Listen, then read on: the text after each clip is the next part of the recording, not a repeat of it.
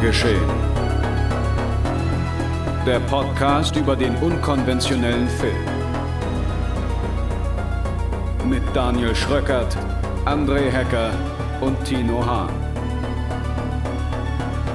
Präsentiert von fredcarpet.com.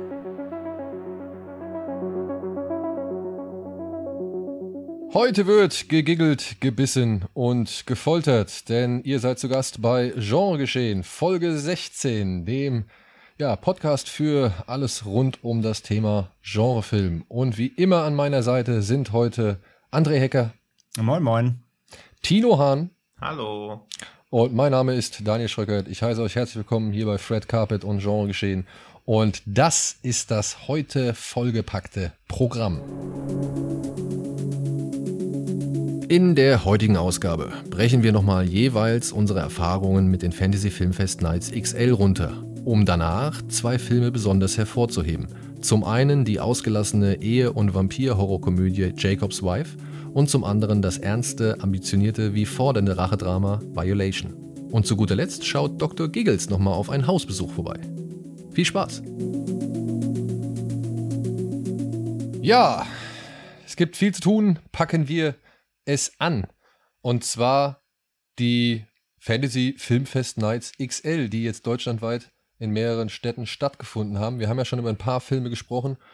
Zum Beispiel über Paper Tigers und Sound of Violence. Äh, nee. Doch, Sound of Violence hieß er, ne? Nein, nein, du meinst Voice of Silence. Voice of Silence, Mann. Ja, Sound, Sound of, of Violence, Violence hatten wir auch, aber ja. der läuft nicht auf diesen, genau. Voice of Silence. So, den hatten wir auch schon besprochen. Auf den werden wir auch nicht mehr großartig eingehen.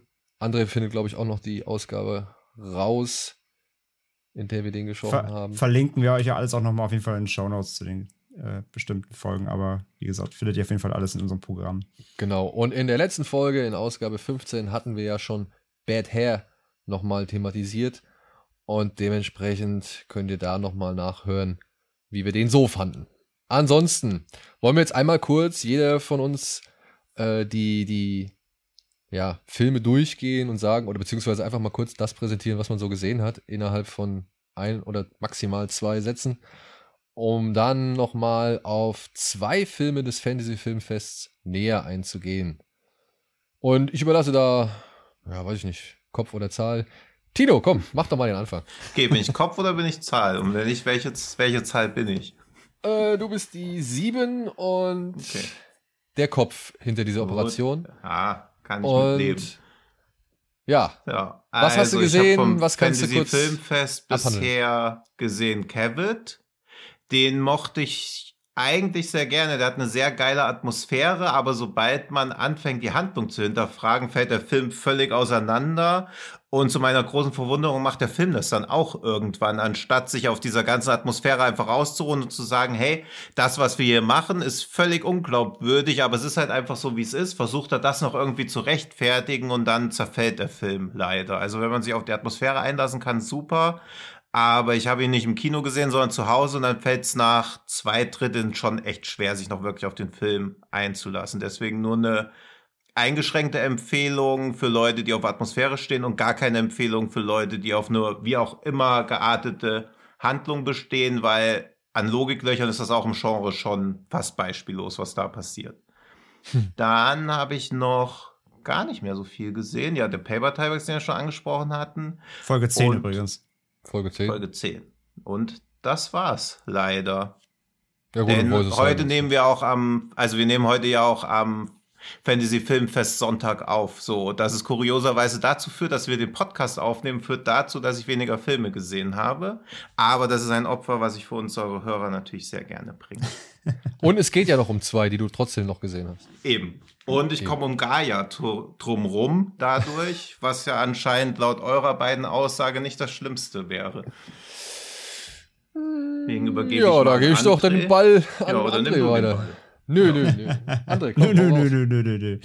Ähm, ja, Gaia, direkt mal äh, anschließen. Ja, tatsächlich ein Film, den man meiner Meinung nach nicht unbedingt gesehen haben muss. Ähm, quasi ein Öko, Öko-Horror slash Body-Horror slash bisschen Creature-Feature ähm, mitten im Wald um zwei Menschen, ein Vater und ein Sohn, die dort in der Wildnis leben und so ein bisschen der modernen Welt entsagt haben. Der, der Mann war mal Wissenschaftler, aber hat jetzt alles hinterfragt und so quasi so einen eigenen Zwei-Mann-Kult da gegründet, um glaubt jetzt nicht mehr an die moderne Welt und hat so seine eigenen Religion gefunden da und erzählt ganzen Tag bedeutungsschwangeres Zeug und da rein stolpert. Mh, hm, eine junge Frau, eine Rangerin mit einem Kollegen, der aber relativ schnell abhanden kommt.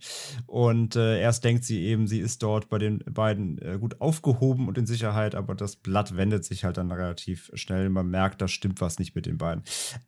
Problem an dem Film ist, der macht halt so überhaupt keine Entwicklungen durch, äh, sowohl die Figuren als auch der Film selbst. Der ruht sich da so ein bisschen eben auf diesem minimalistischen Setting aus, in dieser ähm, Hütte bei denen, gibt viel bedeutungsschwere Gespräche, die aber halt irgendwie alle, wie gesagt, nicht wirklich zielführend sind und so ein bisschen alles nichts laufen. Und äh, dazu gibt es eben wieder ein bisschen Creature-Feature, der halt an eine Last of Us äh, Fanfiction mehr erinnert als an irgendwas anderes. Geht nämlich um einen Fungus, der Menschen scheinbar mutieren lässt. Und äh, wer das Videospiel Last of Us kennt äh, und dort die Gegner, die Klicker, so mutierte Pilzmenschen eben, der kennt eins zu eins nämlich die, äh, die Monster aus dem Film. Die machen sogar die gleichen Geräusche, wenn es nicht sogar die abgerippten äh, Soundfiles aus dem Game sind.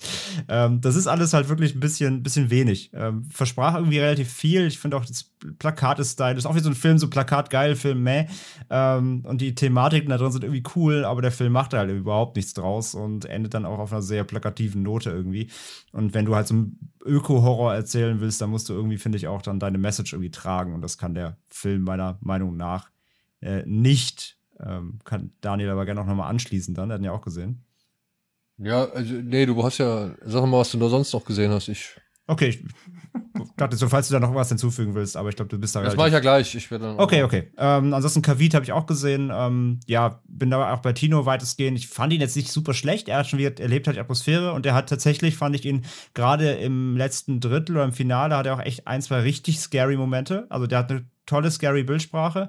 Hm, was die Geschichte angeht, bin ich dabei. Also es geht halt um einen Typ, der hat irgendwie Gedächtnisverlust und soll in so einer abgeschiedenen Hütte auf so einer kleinen Insel auf eine Frau anpassen, äh, aufpassen, die an der Kette hängt. Und ähm, Beziehungsweise nein, er hängt an der Kette, genau, und er soll auf diese Frau aufpassen, die da mitten in der Hütte sitzt. Und ich habe am Anfang auch gelesen, bevor ich ihn gesehen habe, so irgendwie so Saw-Vergleiche.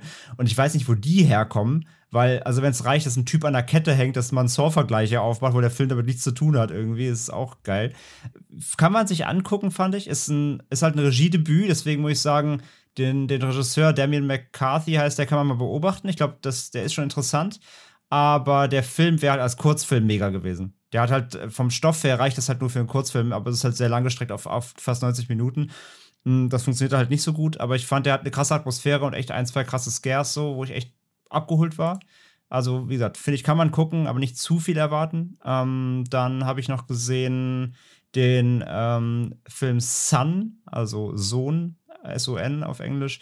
Ähm, klassischer Besessenheitsfilm. Mein Kind ist äh, wohl anscheinend vom Dämon besessen oder vielleicht sogar der Leibhaftige himself, so das Omen modern. Ähm, der war ebenfalls solide, macht halt wirklich gar nichts, was man noch nicht gesehen hat. Also, wenn man da mehrere Filme aus diesem Subgenre irgendwie kennt, ähm, kann man da relativ schnell erahnen, wo das darauf hinausläuft. Aber ich fand ihn tatsächlich trotzdem relativ spannend, hat krasse Gewaltspitzen teilweise und macht dann doch so ein paar Sachen, die man zwar in anderen Filmen schon mal gesehen hat, die man aber nicht hier unbedingt am Anfang erwartet. Und dazu ganz gut besetzt mit Emily Hirsch auch ähm, als so ein Ermittler, der einer jungen Frau eben, die mit ihrem Sohn auf der Flucht ist, weil sie glaubt, dass ihr Sohn eben ähm, ähm, gejagt wird, weil er vom Teufel besessen ist und eben äh, Menschen getötet hat. Und er jagt sie als Ermittler und will das aufdecken und so weiter. War ganz spannend, so eine Mischung aus so einem Mystery-Horror-Thriller eben mit, mit The Omen-Einschlag. Wirklich im Grunde wirklich das ABC des, des, des besessenen Kind-Horrors, aber wie gesagt, war jetzt insgesamt trotzdem gut gemacht und sieht gut aus und handwerklich in Ordnung. Ähm, und das war es dann auch soweit von meiner Seite aus. Ich würde jetzt noch kurz über Conjuring 3 reden, der ja auch läuft, ähm, zumindest in einem Satz. Äh, fällt für mich hinter den ersten beiden zurück tatsächlich, ähm, weil die mag ich eigentlich ganz gerne tatsächlich. Die waren für mich natürlich klar durch die Warrens getragen, ähm, die auch den dritten Teil natürlich wieder äh, ausmachen mit Patrick Wilson, Vera Farmiga.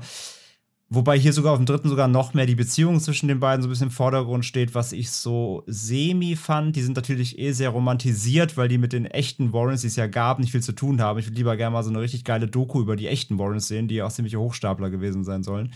Ähm, und sehr umstritten waren. Und die werden natürlich immer in dieser Reihe eh romantisiert, im dritten noch mehr, weil es dann auch so um dieses, ja, die werden halt auch älter, ne, und können nicht mehr manchmal so gut, wie sie wollen und so geht. War nicht so meh. Zudem der Fall, The Devil Made Me Do It, Subtitle, der Fall geht ja auch wieder, beruht ja auf einem echten Fall, den es gab, der sehr interessant ist, nämlich eben ein Fall, wo ein Mensch, ähm, seine Familie tötet und daraufhin äh, gibt es eine Gerichtsverhandlung und in der Gerichtsverhandlung sagt halt der Beschuldigte, ich war das nicht, sondern der Teufel hat mich dazu gezwungen. Und ich glaube, der Film hätte besser funktioniert, wenn er irgendwie von einem Fincher gedreht worden wäre, der daraus irgendwie so einen spannenden halben Gerichtsthriller machen würde, weil das kommt eigentlich nämlich in dem Film gar nicht vor. Es geht dann doch wieder um die typische Geisterbahn, nämlich die man eben aus dem Controversy natürlich kennt. Und dieser Fall und diese interessante Frage, wie geht auch irgendwie ein Richter und wie gehen Geschworene mit diesem, ähm, diesem Statement um, wird eigentlich im Film gar nicht thematisiert, was ich im Endeffekt total schade fand, weil da hat der Film Potenzial gehabt. Aber das ist natürlich nicht das richtige Franchise, um sowas dann irgendwie auch richtig abzubilden, glaube ich. Von daher schade ums Thema. Und ähm, insgesamt, wie gesagt, für mich da ähm, deutlich hinter den ersten beiden, wenn auch keine Katastrophe, weil die Leute, die das Controverse mögen, kriegen halt more of the same und äh, werden sich dann ein paar Scares trotzdem erfreuen können. So. Ähm, genau, das war's von meiner Seite. Das, das macht mir nicht. das macht mir nicht viel Hoffnung für Conjuring 3, aber den muss ich auch noch gucken. Ja, ich auch. Und ja. Äh, ich habe, ja, ansonsten habe ich auch noch Gaia gesehen, da schließe ich mich André eigentlich größtenteils an, plus äh, meine eigene kleine Zusatznote. Ich fand den halt totsterbenslangweilig. Ja, das kommt dazu. Und das macht es halt noch schwieriger. Aber ich möchte dem Film jetzt auch hier und da den einen oder anderen Effekt oder die eine oder andere Stimmung oder das eine oder andere gute Bild irgendwie, sag ich mal, äh, anrechnen. Aber alles in allem hat mir der Film auch nicht sehr gut gefallen. Und darüber hinaus habe ich dann, außer den Sachen, die wir hier schon besprochen haben, auch nur noch A Quiet Place 2 mir nochmal angeguckt. Tatsächlich in einer regulären Kinovorstellung während der ersten Halbzeit des Deutschlandspiels. Dementsprechend leer war das Kino. Aber ich muss sagen, das war der vorletzte Film, den ich vor dem ersten Lockdown oder vor der ersten Kinoschließung gesehen hatte. Und ich konnte mich bis letzten Mittwoch konnte ich mich nicht mehr an diesen Film erinnern. Also wirklich, ich habe ein paar Sachen noch irgendwie anhand des, Trailers gesehen, aber das, da hatte ich überhaupt keine Ahnung mehr, wie das alles irgendwie zustande kam.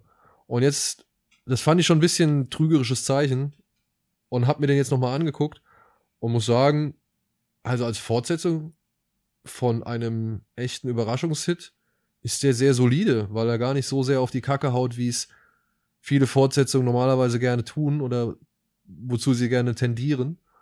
Und alles in allem ist es jetzt wieder ein Film, den ich in seiner inneren Logik natürlich hier und da schon gerne mal hinterfragen kann.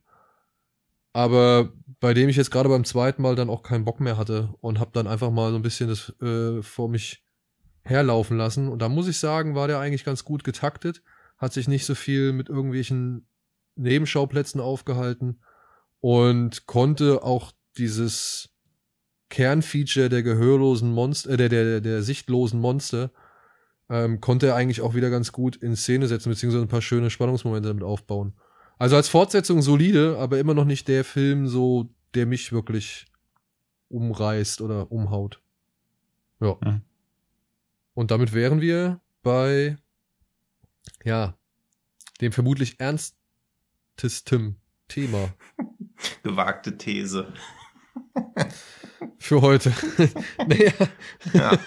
Was soll ich sagen? Ja. Äh, die Rede ist von Violation. Ein Film, der, ich weiß nicht, wie es euch ging, aber von dem ich so ein bisschen ja mitbekommen hatte, dass schon, dass er schon heiß diskutiert wird oder dass da schon kontroverse Meinungen drum existieren oder dass der halt zwiespältig aufgefasst worden ist. War das bei hm. euch auch so oder?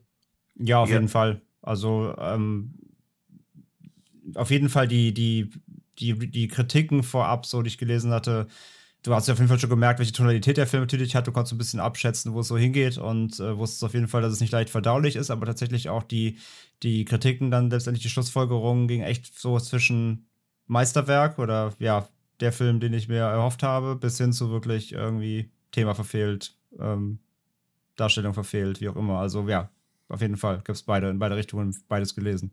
Keine, keine kontinuierliche Meinung, keine Linie. Ja. Ja. Und uns ist natürlich bewusst, dass wir hier bei einem derartigen Film und einem, mit seinem derartigen Thema nicht wirklich viel gewinnen können. Aber wir versuchen das Ganze so ja, seriös und eben halt auch leidenschaftlich wie möglich oder mit, mit der entsprechenden Leidenschaft äh, zu präsentieren. Dieser Film, Violation, ist eine Regie-Co-Produktion, kann man das so sagen, von Mhm. Dusty Mancinelli und Madeline Sims Fewer. Und es geht hier um, um eine von Sorgen geplagte Frau, die in einer angekratzten Beziehung steckt und die kehrt nach Jahren der Distanz zu ihrer jüngeren Schwester zurück. Doch als ihr Vertrauen missbraucht wird, begibt sie sich auf einen grausamen Rachefeldzug. Jetzt ist es natürlich schwierig, anhand dieser offiziellen Inhaltsangabe über diesen Film zu reden, ohne gewisse Details vielleicht zu erwähnen. Wollen wir es versuchen oder wollen wir schon sagen, dass leichte, also wollen wir eine leichte Spoilerwarnung hier schon mal Ja, glaube ich schon angebracht. Also ich glaube nicht, dass man über den Film sprechen kann, wenn man das zugrunde liegende Thema nicht, nicht, nicht, nennt. nicht benennt. Ja, ja, Ja. glaube ich auch. Ja. Ja. Okay.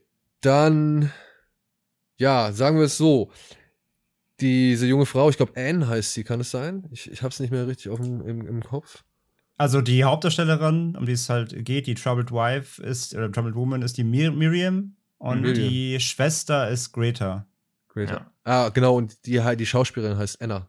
So. Genau, Anna Maguire ist die Ja, genau. Greta, Ja. die Schwester. Und blonde- die blonde, Miriam ja. ist auch halt gleichzeitig die, wenn ich es richtig gesehen habe, Regisseurin wie Genau. auch Drehbuchautorin. Drehbuchautorin, ja. Ja. Madeline Sims Fewer. Fewer. Fewer. Mhm. Genau. Und Miriam, ja, Miriam kommt halt zu ihrer Schwester, die hat ein, lebt in einer Beziehung und es kommt zu einem, wie soll man sagen, Lagerfeuergespräch, das länger geht als gedacht. Und ja, am nächsten Morgen kommt es zum, und da wird es jetzt schwierig, ne? Also da wird es schon schwierig. Also es kommt zu einem Geschlechtsverkehr, der für den Zuschauer ersichtlich ungewollt ist. Aber eben für einen der beiden Teilnehmer eine Art Selbstverständlichkeit war oder beziehungsweise auf beidseitigem Einverständnis bestand. Mhm. Ist das richtig? Ja, also aus der männlichen Sichtweise war es Konsens, während aus ihrer Sicht, beziehungsweise auch aus der Sicht des Zuschauers, deutlich zu sehen kein Konsens besteht. Und daraus zieht der Film ja auch seine grundlegende Fragestellung, ob sie quasi Don't Stop sagt oder ob sie Don't Stop sagt, was ja eher irgendwie, also im Prinzip gibt sie ihm eigentlich Signale, dass sie das nicht möchte. Er interpretiert es aber falsch, beziehungsweise ignoriert es einfach. Und auch in allen Gesprächen, die darüber hinaus folgen, sieht er nie so wirklich ein, dass da irgendwas schiefgelaufen ist und lässt sich halt nur auf das, dass es vielleicht ein beidseitiger Fehler war. Also das ist so quasi das Maximum an Schuldgeständnis, was er bringt. Also er lässt sich auch nie darauf ein, dass er quasi sagt, das ist nicht richtig gewesen, was da passiert ist von meiner Seite aus, sondern er lässt sich einfach darauf ein, dass es ja von beiden Seiten her nicht gut Genau. gewesen ist. Und was den Film gleichermaßen interessant, aber auch recht sperrig und unnötigerweise auch verkompliziert aus meiner Sicht ist, dass er nicht chronologisch erzählt. Ja, muss ich auch sagen, das ist wäre Und- ein erster Kritikpunkt. Ja. Das ist halt sehr, sehr spannend, weil man dann natürlich gezwungen wird, als Zuschauer immer mehr Puzzleteile zusammenzufassen. Aber es hat natürlich auch irgendwie ein gewisses Geschmäckle, wenn bei so einer Handlung dann das alles ein bisschen wie so eine Art Detektivspiel aufgebaut wird. Zumal man die chronologische Reihenfolge ja einfach durch die Einfärbung der Bilder dann doch mehr oder weniger herstellen kann. Also diese ganze, ja, diese ganze Kunstfertigkeit des Films, so sehr ich die auch zu schätzen weiß, sobald man hinterfragt, was sie dem Film für einen Mehrwert bringt, lautet die Fra Antwort eigentlich, eigentlich gar nichts, außer dass in Premiere nochmal ordentlich an einen Schaltern gedreht wurde. Naja, und halt das Herauszögern des eigentlich ähm, Diskutablen oder des eigentlich Ja. Kontroversen an diesem Film. So, Dass man und halt natürlich versucht, auch der Punkt, sorry, ganz kurz, und natürlich auch der Punkt, dass ähm, der Film dann eben natürlich auch nicht auf dem Klimax quasi endet, den man Hm. quasi erwartet, sondern dass der eigentlich schon in der Mitte plötzlich kommt und Ja. man ja dann erst so nach und nach dann die, wie Tino auch sagte, dass sie die Puzzlestücke nochmal erfährt. Und ich bin da ein bisschen zwiegespalten rausgegangen, weil ich fand es erst richtig kacke, dass er eben asynchron erzählt oder nicht chronologisch. Und dann irgendwie mit der Zeit hat es mir sogar ein bisschen gefallen irgendwie. Aber ich gebe dir schon, aber ich gebe dir schon recht, dass es natürlich irgendwie nicht, nicht zuträglich ist einerseits, aber andererseits, wie gesagt, fand ich es irgendwie auch dann wiederum irgendwie ganz, ganz spannend, dass der Film dann eben nicht auf der Gewaltspitze endet. Nee, aber ich Hm. würde, ich würde sagen, also das würde ich jetzt auch nicht, nicht sagen, dass das frei, also ich gestehe diese Inszenierung auch den Effekt zu. Ich bin davon auch gepackt und gefesselt worden, weil ich natürlich wissen wollte, mit was für, sag ich mal, Szenen das entgegengesetzt wird, worauf das eigentlich hinausläuft. Ja, wir sollen ja verstehen, was dazu geführt hat, dass diese Szenen passieren. Ja, und auch in der Drastik verstehen soll, also verstehen sollen, warum das in dieser Drastik geschieht. Ja. Und ähm, ich bin davon auch gepackt worden. Ich will dem, den Effekt will ich dem Film gar nicht absprechen. Ja, aber man fragt sich halt dann schon letztendlich, untergräbt es nicht so ein bisschen die Absicht so, ne? Also, weil es gibt ja auch gerade für ja uns Männer in diesem Film ja auch Momente, die schon so ein bisschen uns vor der, also was heißt ein bisschen, aber die halt uns schon so ein bisschen, also schon krass vor Augen führen, wie, wie unterschiedliche Perspektiven sein können und wie selbstverständlich Dinge genommen werden und wie normalisiert gewisse Dinge eigentlich sind, die nicht, ja, zu einer Norm gehören sollten. So. Und das, ähm, ja, ich weiß nicht, ob das irgendwie dann nicht von anderen Menschen, die weniger Verständnis fürs Genre haben, dann nicht vielleicht doch negativer aufgefasst wird. Und vor allen Dingen, warum es auch so stark ins Genre reingehen musste. Also diese, ich fand die, die, oder das, was von der Vergewaltigung gezeigt wird, das war schon vom, aus einem Filmemacher-Standpunkt her oder generell aus dem dramaturgischen Entscheidung her bestmöglich gemacht, eben weil es halt diese Vergewaltigung auch nicht so fetischisiert, sondern halt nur Informationen gibt und halt zeigt, was wirklich passiert, aber es ist in keiner Weise irgendwas, wo man sich dran dran ergötzen könnte oder so, was ja viele Filme leider trotzdem machen, weil sie diesen Male-Gaze-Blick haben, also diesen typischen männlichen Blick auf so eine Szene. Mhm. Gleichzeitig finde ich auch gut, dass quasi nochmal klargestellt wird, dass dieses, die Abwesenheit von Nein bedeutet nicht Ja, also dass das quasi das Konsens was ganz anderes bedeutet, als viele Männer zwangsläufig immer noch denken. Das wurde auch gut dargestellt, aber wenn der Film dann gegen Ende sich halt in einer dreiminütigen Kotzszene ergötzt, die noch dazu extrem lächerlich ist und die noch dazu von der Hauptdarstellerin, die gleichzeitig auch noch Drehbuchautorin, Regisseurin ist, gespielt wird, hat das halt auch wieder so ein bisschen diesen Hauch von, hey, guck mal, was für einen krassen Scheiß ich hier gerade abliefere. Ich mache halt hier richtig große Kunst. Ich habe das Drehbuch geschrieben, ich habe Regie geführt und jetzt kotze ich hier auch noch drei Minuten in so einem One-Take. Aber wenn da so ein großer Fokus drauf gelegt wird und es bringt dem Film ja wirklich gar nichts an der Stelle, diese Szene einfach nur auszuspielen, dann frage ich mich halt, wo der Fokus, also der Fokus wird aus meiner Sicht gegen Ende des Films komplett aus den Augen verloren. Ja, ich weiß nicht. Ich bin da, bin da ein bisschen anderer Meinung oder ich würde sagen, ich verstehe schon den Punkt, den sie da machen möchte, weil, sagen wir so, das Kotzen ist ja nicht, äh, sage ich mal, der Höhepunkt oder so, sondern ist ja nur Teil einer ganzen Inszenierung. Und ich finde, sie gibt sich ja auch für den, also sie gibt sich ja sehr viel Mühe und Zeit, um eben Dinge zu schildern an so etwas, die ein ja herkömmlicher Rape and Revenge Film ja normalerweise gar nicht zeigen würde. Ja, aber Ja. dann muss das, finde ich, für mich auch stringenter umgesetzt werden, weil da sie da, als sie die erste Gewalt ausübt, also beziehungsweise sie hatte ja von Anfang an den Plan, ihn zu töten und in Säure aufzulösen, dass sie dann trotzdem natürlich davon erschrocken ist, wie schwierig es ist, jemanden zu töten. Das finde ich gut. Also ich mochte auch, mögen ist natürlich ein falscher Ausdruck in dem Kontext, aber ich fand es beeindruckt, wie lange diese Erstickungssequenz läuft, weil das ja in Filmen auch oft so unnatürlich verkürzt wird, dass innerhalb von zehn Mhm. Sekunden jemand erwürgt ist. Und dann merkt man ja auch, was wie sie da kämpfen musste, aber wenn sie fünf Minuten später einfach das Bein absägt, ohne irgendeine Regung und auch dann später werden ja ihre Handlungen gar nicht mehr nachvollziehbar. Also mir, mir wird in ihrem Charakter in keiner Weise klar, warum sie seine Knochen zerteilt und daraus Eiscreme herstellt.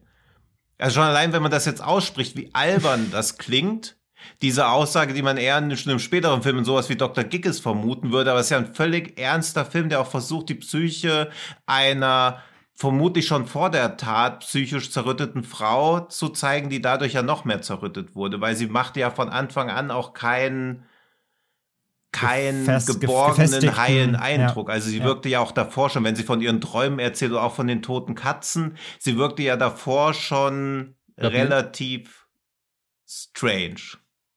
Ja. Also ja, zerbrechlich, klar. Oder zerbrechlich, ja. Und natürlich rechtfertigt das auch in keiner Weise, was ihr passiert, aber sie wirkte vorher ja schon so, dass ihre Freunde eigentlich sagen müssten, hey, brauchst du eigentlich irgendwie Hilfe? Ist mit dir noch alles okay? Und die einzige Figur im Film, die ihr helfen könnte, ihr Partner, ist halt auch der einzige Charakter, der extrem unterentwickelt bleibt. Aber wäre er eigentlich im Prinzip eine sehr spannende Person gewesen, weil er ja schon Monate oder gar Jahre mit ihr zusammenlebt und das ja auch irgendwie diese Entwicklung mitbekommen haben muss. Also die im Film im Mittelpunkt stehende Vergewaltigung hat ja nicht ihren ganzen Charakter so driften lassen, sondern ist ja eigentlich nur der traurige Höhepunkt in einer langen Entwicklung, deren Entwicklung wir nur so fragmentarisch mitbekommen. Ja, aber führt halt dazu, und das ist halt irgendwie so das, was ich, was ich mir halt daraus, was ich darin gesehen habe, ja, keine Ahnung, ob das jetzt wirklich clever oder intelligent ist, aber es kommt ja noch zu einer Szene, wo sie ja wirklich dominant auftritt und wirklich, sag ich mal, aggressiv und, und alles ist und sich ja auch dann verkleidet hat, so gesehen Hm. dass das so, wie soll man sagen, ja, sie hat jetzt irgendwie, weiß ich nicht, ihren Schritt zur Bestie, ihr, ihre Entwicklung zum, zum Unkontrollierten oder ihre, weiß ich nicht, zum, zum Ruchlosen, zum Skrupellosen irgendwie abgeschlossen so, beziehungsweise das alles hat dazu geführt, dass sie genau wie die Welt ist, die sie zu dem gemacht hat. Also ja, so in der Art, weißt du, was ich meine? Also das ist halt Ja. das, das Endergebnis, dass die Frau, die war schon gebrochen, aber das hat ihr jetzt halt zusätzlich den Rest gegeben, um genauso grausam zu sein, wie die Welt, die ihr das angetan hat. Das macht der Film ja auch wenig plakativ. Ne? Du hast also allein diese Überstellung mit dem Wolf dann, der das, der den, den Hasen dann da reißt und so. Also das ist ja eh diese Tiermetapher, auch diese äh, mit den Spinnen, die dann irgendwie die, die Fliegen fangen, also Mhm. diese, diese ähm, äh, Opf Opfer, also Hunter and Prey, ne? also Jäger Mhm. und, und, und Opfer. Äh, darum geht es ja auch. Täter-Opfer-Umkehr ist natürlich sowieso ein, auch natürlich ein wichtiger Plot des Films, der dann verbal immer wieder ausgespielt wird in den vielen Dialogen.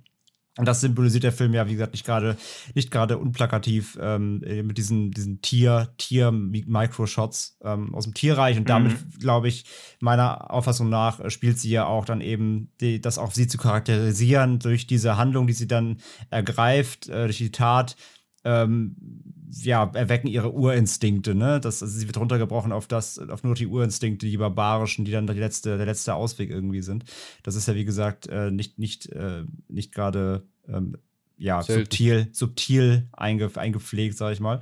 Ähm, was ich dem Film auf jeden Fall noch gutheißen muss, definitiv fand ich, waren die vielen Dialoge, gerade zwischen den Schwestern, weil ich mal wieder sagen muss, das waren Dialoge, die ich für voll nehmen konnte. Die wirkten Mhm. wirklich wie aus dem Leben. Ich fand, die Schwestern haben gesprochen, wie Schwestern sprechen. Da ging es ja auch eben natürlich viel um Vorwürfe aus der Vergangenheit.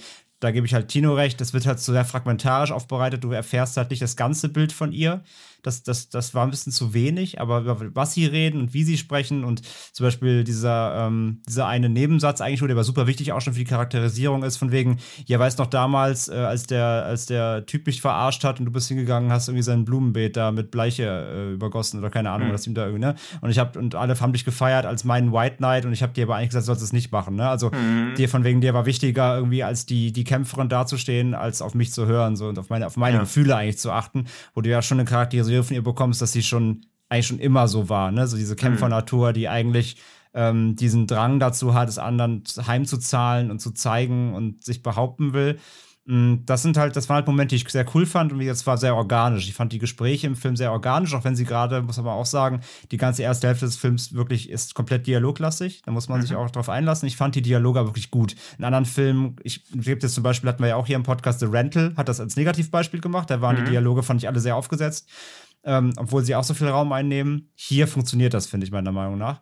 Und natürlich halt diese Gesprächsfetzen, die dann eben wieder Täter-Opfer-Umkehr, ne, dass sogar selbst die eigenen, ähm, eigentlich die Personen, die einen lieben sollten, irgendwie das dann nicht, nicht dir glauben, natürlich hinter, nicht hinterfragen und so weiter. Und du dann quasi da bei den Personen, wo du eigentlich aufgenommen werden sollst, in äh, geschlossen, also keine geschlossenen Türen einrennen kannst, dann abgewiesen wirst. Ähm, das fand ich halt alles sehr, sehr stark im Film. Aber wie gesagt, die Kritikpunkte, die Tino jetzt angebracht hat, fand ich auch tatsächlich, dass der Film ist dann irgendwie ein bisschen, also gerade im letzten Drittel auch, nachdem es dann passiert ist und man dann eben aufhängt, anfängt aufzurollen, ähm, verliert, verliert so ein bisschen der Fokus teilweise wirklich auf die ganz prägnanten Geschichten und wirklich nochmal rauszukristallisieren, was sie eigentlich für ein Mensch ist, sondern lässt sie dann, wie gesagt, eher an diesen Momenten abprallen.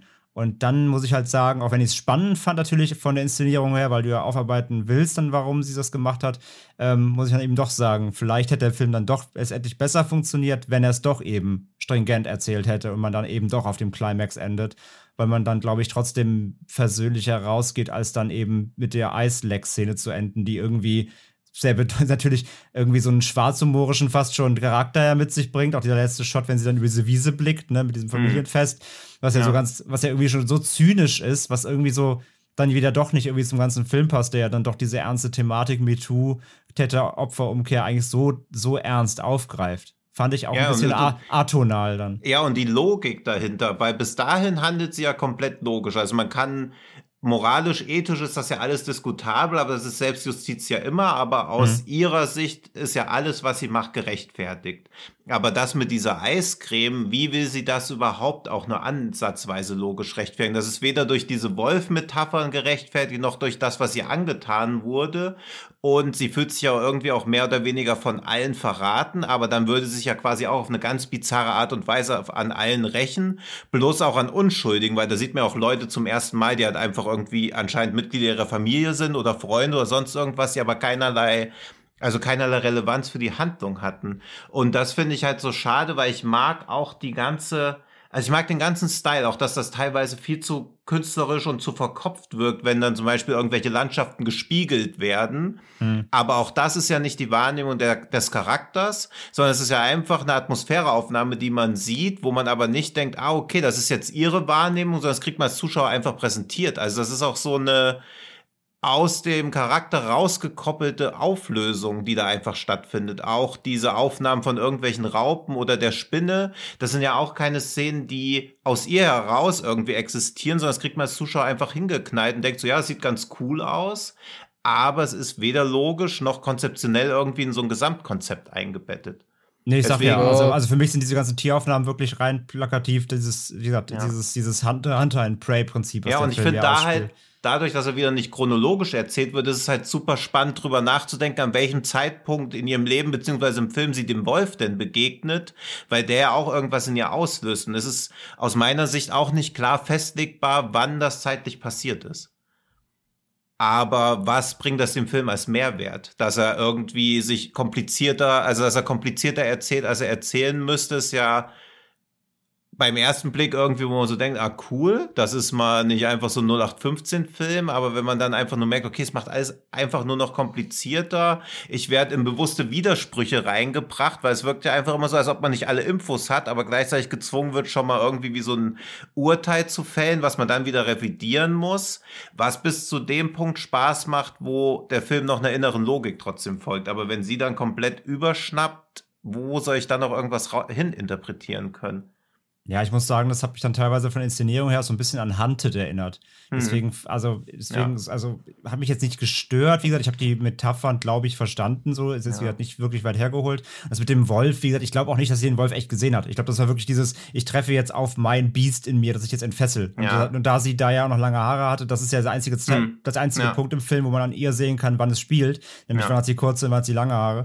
Ähm, das ist so ein bisschen, das ist halt so ein bisschen. Ja. Selbstreferenziell in dem Punkt dann, ja. Ich mochte auch den Dialog am Lagerfeuer, muss ich ehrlich sagen. Ich mhm. fand das äh, auch, wie André schon bemerkt hat, genau wie alles andere, relativ natürlich. Klar, mhm. wenn sie dann halt dann wirklich ihren, ihren Breakdown hat und dann irgendwie sich so ausrastet, dann ist das schon ein bisschen überzogen. Aber ich äh, kann mich jetzt auch eigentlich nur allen Punkten anschließen, die ihr so hervorgehoben habt. Ich, ja, Also er, er musste nicht so sein, wie er erzählt worden ist. Er macht's, wie Tino schon sagte, etwas unnötig kompliziert. Aber in seiner Drastik und in seinem Aufbau und auch in der Darstellung oder beziehungsweise in, den Darstellern, finde ich, ähm, bleibt er doch etwas mehr im Gedächtnis als so viele andere, sag ich mal,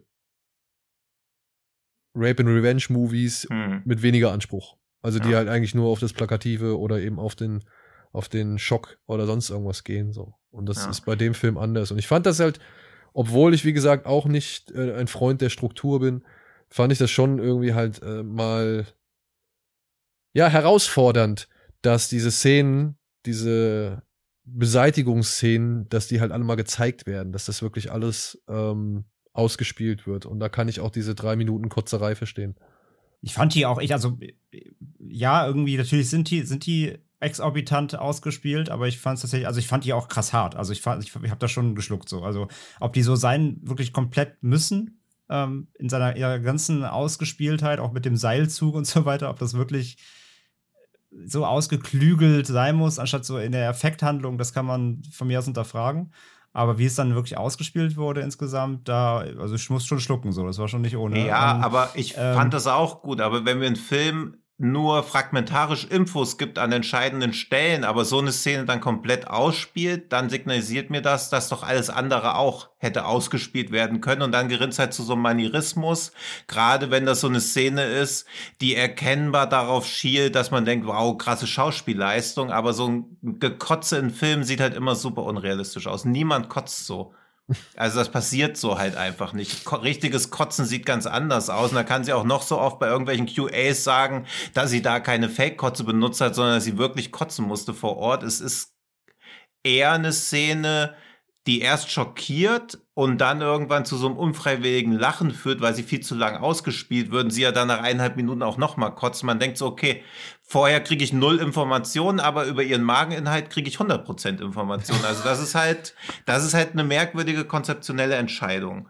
Jetzt fragen sich unsere Zuhörerinnen und Zuhörer natürlich, wie Tino Hahn äh, so viel über Kotze weiß, obwohl er keinen Alkohol trinkt, aber das klären wir in einer anderen Folge. Nee, das ist so, das können wir auch hier gerne jetzt klären. Ich finde nämlich, dass Kotzen in Filmen in 99% aller Fälle super unrealistisch aussieht. Ich bin auch, das hat mich auch bei Spiral schon wieder genervt, dass da auch, sie finden irgendeine Leiche, die sieht nicht mal schlimm aus und ein Polizist kotzt wieder. Also wie oft in Filmen so beim ersten Fund der Leiche irgend so ein rangniedriger Polizist kotzt und man denkt immer so, ey, wie habt ihr das denn geschafft, überhaupt zur Polizei zu kommen, wenn ihr da gleich wieder kotzen müsst und es sieht gar nicht mal kotzwürdig aus. Also kotzen ist immer so ein Betonen von der Krassheit einer Szene, ohne dass die Szene an sich diese Krassheit überhaupt hergibt. Das ist jetzt bei Ja, Violation aber die anders. soll ja halt in dem Moment der Kotzende hergeben. Ja, aber wenn die Szene es an sich nicht schafft, dass ich mir denke, boah, ist das ekelhaft, ich muss fast kotzen, dann kotze ich auch nicht, oder dann wird mir auch nicht schlecht, wenn da einfach irgendjemand anders kotzt. Und ich finde, das hat Loaded Weapon schon ganz gut in, durch den Kakao wobei, gezogen, diese wobei, das, Szene. wobei tatsächlich, es gibt aber, es gibt ja genug Leute, die einfach das, das Kotzen an sich schon ekelhaft finden. Also wahrscheinlich, ja, ja. wahrscheinlich wird überhaupt, wenn in der Szene der Ekel getriggert durch das Kotzen. Ja, aber finde trotzdem Kotzen, also ich finde, was immer schlecht geschauspielert, also sehr oft schlecht geschauspielert, Leute, die plötzlich aufwachen, das sieht immer super unglaubwürdig aus und Leute, die kotzen. Also ihr Und könnt was, ist, was ist mit Leuten, die au kotzend aufwachen? das weiß ich nicht, das Ja. ist mir noch nicht passiert. Also das Aber- heißt, du bist auch kein Fan der Kotzszene in Stand By Me, hä? Doch, die ist ja wieder erkennbar übertrieben. Aber ihr dürft gerne, ihr dürft gerne auf den üblichen Kanälen glaubwürdige Kotzszenen verlinken und ich bewerte die dann auf einer Skala von 1 bis 10. Ba Ballermann 6 im Flugzeug. Ja. Ja, okay, also Andi, ja, jetzt, jetzt sind wir bei, weil das ist natürlich jetzt ein bisschen albern, was wir jetzt hier machen. Ja, das stimmt. Ja, kommen wir nochmal zurück. Ich finde halt nur dieses, wenn du irgendwie krass, ne, also es ist keine, es ist keine geile Schauspielerleistung, einfach nur drei Minuten zu kotzen. Also sonst ist halt, sonst kann Ja, Lucifer Valentine jedes Jahr den Oscar mitnehmen fürs Lebenswerk.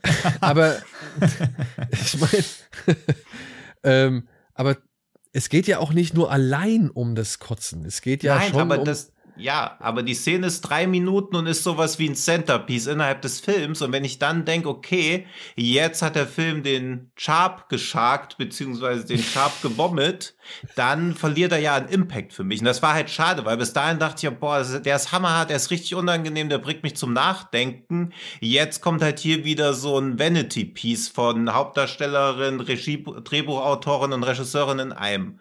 Ja, ja, also ich, ich gebe dir recht, diese Szene hat ein, ein gewisses, ein gewisses prätentiöses Flair. Sagen wir es ja. mal so. Ja, man ist in der Lage, das zu machen, man hat sich bereit erklärt, das zu machen, man will das jetzt durchziehen und man zieht's durch. Und man will das natürlich präsentieren. Verstehe ich. Verstehe ich vollkommen und ganz. Ja.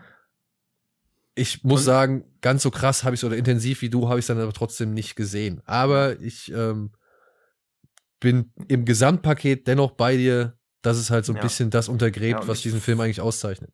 Und ich fand ihn halt in seinen ruhigsten Momenten, diese Gespräche am Lagerfeuer, die waren so intensiv. Und dann siehst du sie später mit einer Säge und du hörst ja die ganze Zeit das Sägegeräusch. Das reicht dem Film aber nicht. Er fährt die Kamera so weit raus, dass du auch noch siehst, wie das Bein abgesägt wird. Also dieses, dieses wirklich Show Don't Tell. Du hast doch dieses Sägegeräusch schon. Also warum reicht das dem Film nicht? Warum muss er dann noch so draufhalten? Also das ist doch wieder dieser Voyeurismus, den er sich immer verkniffen hat in allen Szenen der Vergewaltigung oder auch sonst vorher, wo er komplett understated bleibt. Aber sobald es um Gewaltdarstellung und Kotzedarstellung geht, hält der Film wieder komplett drauf. Also was ist das für eine Art und Weise der Inszenierung? Was ist da der Gedanke dahinter? Selbst ähm, diese glaube, Knochen in Eiscreme ich glaube eben. Das wurde um, ja noch cooler dargestellt. Ja, aber ich glaube, die, die Absicht dahinter, also so habe ich das verstanden, dadurch, ja. dass das eben so lang gezeigt wird. Und ich meine, wir haben, wir haben, wir kennen viele Leute, die jetzt unterschiedliche Arten und Weise oder unterschiedliche Wege genommen haben, um eben genau auf sowas einzugehen. Goldene Handschuh zum Beispiel, der hat ja auch vieles im Off stattfinden mhm. lassen und nur durch Geräusche irgendwie machen können. Aber da muss ich sagen, hat mir das, hat, hatte ich da immer den Eindruck, als traut sich auch Aki nicht wirklich mal irgendwie was Unangenehmes zu zeigen. Also auch wirklich hm. zu zeigen. Und wir haben auch das extreme Gegenbeispiel mit Irreversible zum Beispiel, ja. Und, hm. und da hält man auch acht, neun, zehn Minuten drauf, so, ja. Und es wurde heiß diskutiert. Hm. Und was meiner Ansicht nach die Absicht eben von dieser ganzen ausgereizten Folter oder Beseitigung war, war halt eben auch zu zeigen, wie langweilig und lang sowas auch dauert. Also so schon so ein bisschen die, die Sensation aus dem Ganzen rauszunehmen, sondern und halt einfach nur auf das stumpfe, ja, wie soll man sagen, mhm. auf diese, auf diese wirklich anstrengende und stumpfe Arbeit dann auch runterzubrechen, so, ja, dass das halt eben nichts ist, was irgendwie eine Schaulust, eine Faszination, ein Wohlbefinden, einen Unterhaltungswert generieren soll, hm. sondern eben etwas, das halt wirklich langweilen soll und halt auch wirklich ekelhaft und schwerfällig und, und ja, harte Arbeit ist so. Ja? Also das, so habe ich das aufgefasst. Das ja, ja, und eben nicht, und eben nicht hier der, der Revenge-Part so fuck yeah. Also auch, auch, also du, du erlebst ja eben die, die Vergewaltigung wie schon gesagt, eben hier in einer ganz eigenen Inszenierung, ohne es auszuschlachten. Und der Revenge-Part ist dann eben nicht so, ja, gib's ihm, sondern du, du weißt halt, er, er, hat, er hat Scheiße gebaut, so. Aber es ist ja auch jetzt eben nicht so dargestellt, dass der Film dir, dass, dass, dass, dass du es mitfeierst, sondern es wird so bestialisch, niederinstinktisch dargestellt und wie du sagst, ausufernd und lange und zäh, dass du ja trotzdem eben, ja, wie gesagt, genau, du, du erlebst nicht diesen, diesen, diesen, diesen diesen Triumphmoment. Das ist ja kein Triumph trotzdem, weil um jemanden töten ist ja immer trotzdem, e-, egal was er getan hat, es ist ja trotzdem ein Verbrechen und nichts Gutes in dem Sinne. Ähm, und das wird eben hier nicht, es wird nicht zelebriert, genau. Es wird nicht zelebriert als, als ein Triumph über jemanden, sondern es ist einfach, ja, wie du sagst, bestialische Arbeit, ein, ein, ein trotzdem ein langer Prozess und etwas, was, was nicht erstrebenswert letztendlich trotzdem ist. Ja, ich finde, also Violation hat halt bei mir jetzt so ein bisschen diese undankbare Position, dass ich weiß, ich sollte ihn nochmal schauen mit dem Wissen, was passieren wird, weil man dann viele Szenen ja auch besser entschlüsseln kann, aber habe ich Bock, das nochmal zu machen ja. in den nächsten Monaten? Mutmaßlich nicht. Also, und ich zoll dem Film ja auch Respekt dafür, dass er so erzählt, wie er es erzählt. Gleichzeitig finde ich aber immer dieser, vorgebliche Mut, richtig mit der Kamera draufzuhalten, brauchst halt manchmal nicht, weil das auch immer einen kontraproduktiven Dienst erweist, wenn es darum geht, irgendwie einen ernsthafteren Film zu machen. Ja. Ey. Weil so ist halt ein bisschen, also das wird ja auch auf Letterbox aufgeschrieben, ein bisschen Antichrist für Frauen, was dem Film natürlich auch völlig Unrecht tut. Aber dann halt nochmal so diese Gewaltschiene zu fahren gegen Ende. Also ich glaube, es haut auch auf viele vom Publikum einfach raus. Also den, wenn diese Szenen nicht wären, könntest du den quasi mit jeder Person schauen, weil du halt einfach wirklich über diese unterschiedliche Wahrnehmung sprechen würdest. Was ist Konsens, was ist kein Konsens, was ist Vergewaltigung, was ist keine Wahrne Vergewaltigung, was bedeutet das aus männlicher, aus weiblicher Sicht. Aber das wird ja alles davon untergraben, dass jemand das Bein abgesägt kriegt. Also 80 Prozent der Leute, mit denen du den Film dir anschauen könntest, denen ist diese Szene halt einfach zu hart. Und das ist halt ein Bärendienst für den Film. Ja. Vielleicht ist es aber auch halt einfach, naja, das notwendige Mittel, um halt eben die Aufmerksamkeit zu kriegen. Die vielleicht, die er vielleicht Ja, nicht das- kriegen würde, wenn das Bein nicht abgesägt wird.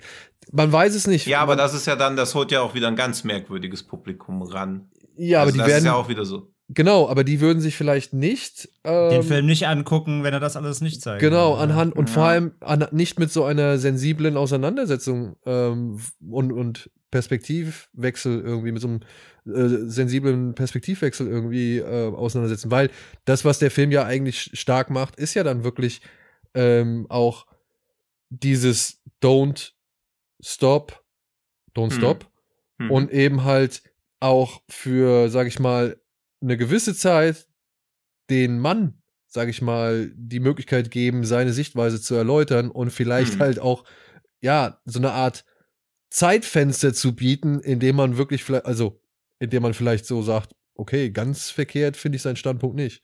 Hm. Weißt du? Und das ist ja dann schon wieder der Moment, wo du halt dann schon entlarvt bist oder beziehungsweise wo du halt ähm, dich selbst hinterfragen musst. So. Mhm. Ja, Ja. und ich gebe dir recht. Es, also eigentlich wäre es vielleicht fast sinnvoller, wenn man das eben auf genau diesem sensiblen, authentischen Level äh, lassen würde, um eben zu zeigen, ey Leute, ne, um, um harmlos heranzuführen, dass das irgendwie schon, dass man immer schon nochmal irgendwie die andere Gegenseite bedenken sollte oder mit einbeziehen sollte. Hm. Aber ja, kriegt er dadurch mehr Aufmerksamkeit oder ist es eben jetzt äh, das Ding, die, diese krasse Auseinandersetzung mit dem Thema, Hm. die ihm dann halt die Aufmerksamkeit bringt, um halt, damit Leute sich vielleicht mit dem Thema auseinandersetzen, die sich vorher nicht mit dem Thema auseinandergesetzt hätten. Ja. Ich weiß es nicht. Ich, ich, Ja, ich das weiß ich, das finde ich halt ein bisschen, also ich könnte mir vorstellen, dass das schon so ein bisschen die Herangehensweise ist, aber dass so die Marketing-Tagline vom Film dann ist, du musst deine Selbstverständnis als Mann hinterfragen, dafür wird aber auch ein Bein abgesägt. Ist das ein Deal, den du eingehen möchtest, dann ab geht's. Das ist halt ein bisschen strange.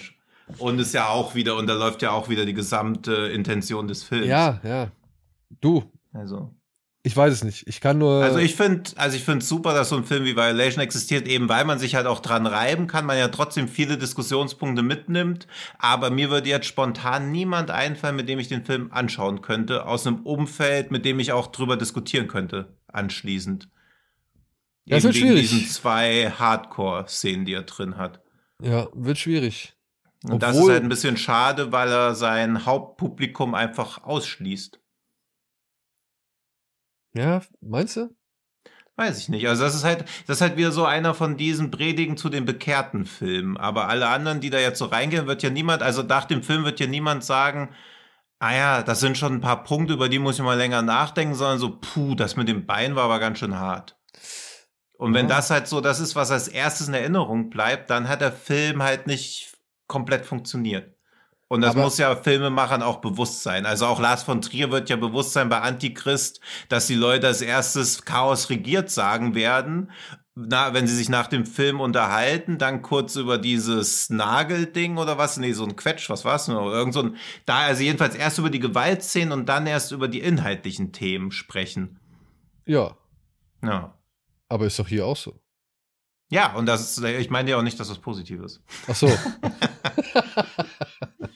Aber, Ja, ich, aber, aber- tatsächlich, ich fand aber Daniels Einwurf echt nicht, nicht, nicht, nicht uninteressant, weil es stimmt ja schon so. Ähm, sonst, sonst hast du auf dem, auf dem Genre-Filmfest dann eher sowas wie Revenge. Ja. Wo ja dann, wie, wo der wirklich dann auch eher der Revenge-Part so zelebriert wird, wie es normal die Genre-Konventionen erwarten, eher so als fast schon Splat, Fun-Splatter irgendwie überbordend und wie gesagt, diese Fuck-Yeah-Attitüde beim, Hm. beim Revenge-Part. Und, ähm, und das hast du hier natürlich nicht. Und trotzdem hast du halt gewalttätige Schauwerte, die halt wieder ein affines Genre-Publikum ansprechen. Und das ist ja genau der Punkt. vielleicht sehen diesen Film halt mehr Leute, weil sie hören, da wird ein Bein abgesägt und irgendwie eine Kehle hart durchgeschnitten, gucken den dann und sehen, kriegen aber darüber hinaus noch Dinge vermittelt, die sie sonst vielleicht eben, wenn diese ganze Szenen fehlen würden, sich eigentlich nicht reingezogen hätten. Und vielleicht hat es ja dann den positiven Nebeneffekt, dass eben Leute, die normalerweise so einen MeToo-Film, was es letztendlich ja trotzdem auch ist, ähm, aus dieser Bewegung heraus ähm, sich eigentlich nicht angeguckt hätten, aber vielleicht dann doch was mitnehmen, was Positives und mal drüber nachdenken. So, vielleicht funktioniert das. Ja, also das, das können wir ja gerne in einem Jahr nochmal überprüfen. Und ich finde wegen Revenge und Violation, dass beide was machen, was ja irgendwie auch relativ neu in diesem ohnehin kontroversen Subgenre ist, diese Full Frontal Male Nudity. Also sonst mhm. ist ja immer die Frau komplett nackt zu sehen, aber sowohl äh. bei Revenge als auch bei Violations halt der Mann komplett nackt. Und das ist ja auch was, diese Umkehrung, dass du halt nach Jahrzehnten von fra nackten Frauen jetzt auf einmal diese nackten Männer in diesen Filmen hast, dass es einfach mal umgedreht wird, dass auch da diese Klischeewahrnehmung einfach mal gedreht wird. Ja. Und auch eine gewisse ich, ne? Selbstverständlichkeit vielleicht ja. mal hergestellt wird, ne? Ja. Weil geben wir das, zu, es ist schon ungewohnt, einen ja. solchen irrigierten Penis so lange zu sehen. In einem Film, der nicht, ja. ja, der nicht halt ein Porno ist, so, ja. Das ist schon, äh, war schon erstaunlich so, ja. Also, ja. ey, aber um mal jetzt hier auch langsam auf den Punkt zu kommen, beziehungsweise zum nächsten ja. Thema, weil wir haben ja schon wirklich lange ja. über den Film geredet. Das aber stimmt. ich hoffe, wir sind ihm in seiner Diskussionswürdigkeit auch ein wenig gerecht geworden und haben eben gezeigt, dass dieser Film diskutiert werden kann und auch bitte diskutiert werden soll. Ja, denn dafür und macht er dann gesehen werden. Ja, denn also, dafür macht er dann doch halt einiges bemerkenswert mhm. und herausragend, so dass man halt sagen kann, ey, ja klar, wenn man da Bock drauf hat und wenn man dann wirklich bereit ist, sich auf sowas einzulassen und das auch vielleicht nochmal als Warnung mit, es sind hier wirklich ein paar fiese Szenen dabei, da sollte man sich drauf einstellen, ähm, dann, ja, feuerfrei für jede Diskussion, für jede Meinung und für jede, mhm. sag ich mal, Ansicht dazu, solange sie halt im vernünftigen Rahmen bleibt. Ja. Ja. Absolut. Aber, wo wir doch bei Female Empowerment sind, können wir ja mit ein bisschen leichterem Female Empowerment äh, etwas weitermachen? Oder machen wir doch direkt mit dem weiter? Ja, das war jetzt so, gesehen unser ernster Beitrag. Ab jetzt kann es eigentlich nur noch albern werden, weil jetzt sind die Filme auch deutlich humorvoller mhm. und äh, deutlich heiterer. Deswegen hoffen wir, wir wurden jetzt hier unserem Anspruch gerecht und haben das Thema auch ansprechend aufgenommen. Jetzt wird es ein wenig wilder, denn wir haben uns auf dem Fantasy Filmfest noch einen Film angeguckt, den ich als kleine Überraschung mal so vorweg geben möchte oder nehmen möchte. Jacobs Wife heißt er. Er ist von Travis Stevens aus dem Jahr 2021 und handelt von Anne. Stimmt, das war Anne. Jetzt weiß ich wieder, warum ich das. Ja, ja genau, stimmt. Ja, hier okay. war Anne. Ja, ja, ja. Anne ist mit einem Kleinstadtpfarrer verheiratet und hat das Gefühl, dass ihr Leben und ihre Ehe in den letzten 30 Jahren immer mehr abgebaut haben. Doch nach einer brutalen und blutigen Begegnung mit The Master, entdeckt sie als frisch gebackene Vampirin neuen Lebensdurst. Diese Veränderungen gehen jedoch mit einem hohen Bodycount und einem Blutzoll an ihre Ehe einher. Ja, und damit ist dieser Film auch schon wundervoll auf den Punkt gebracht. Ja. Das war eine gute Plotbeschreibung, endlich ja. mal, ja. ja. Die kann man wirklich nehmen, ja. Und ich muss sagen, ich konnte tatsächlich gut mit Jacobs Wife leben.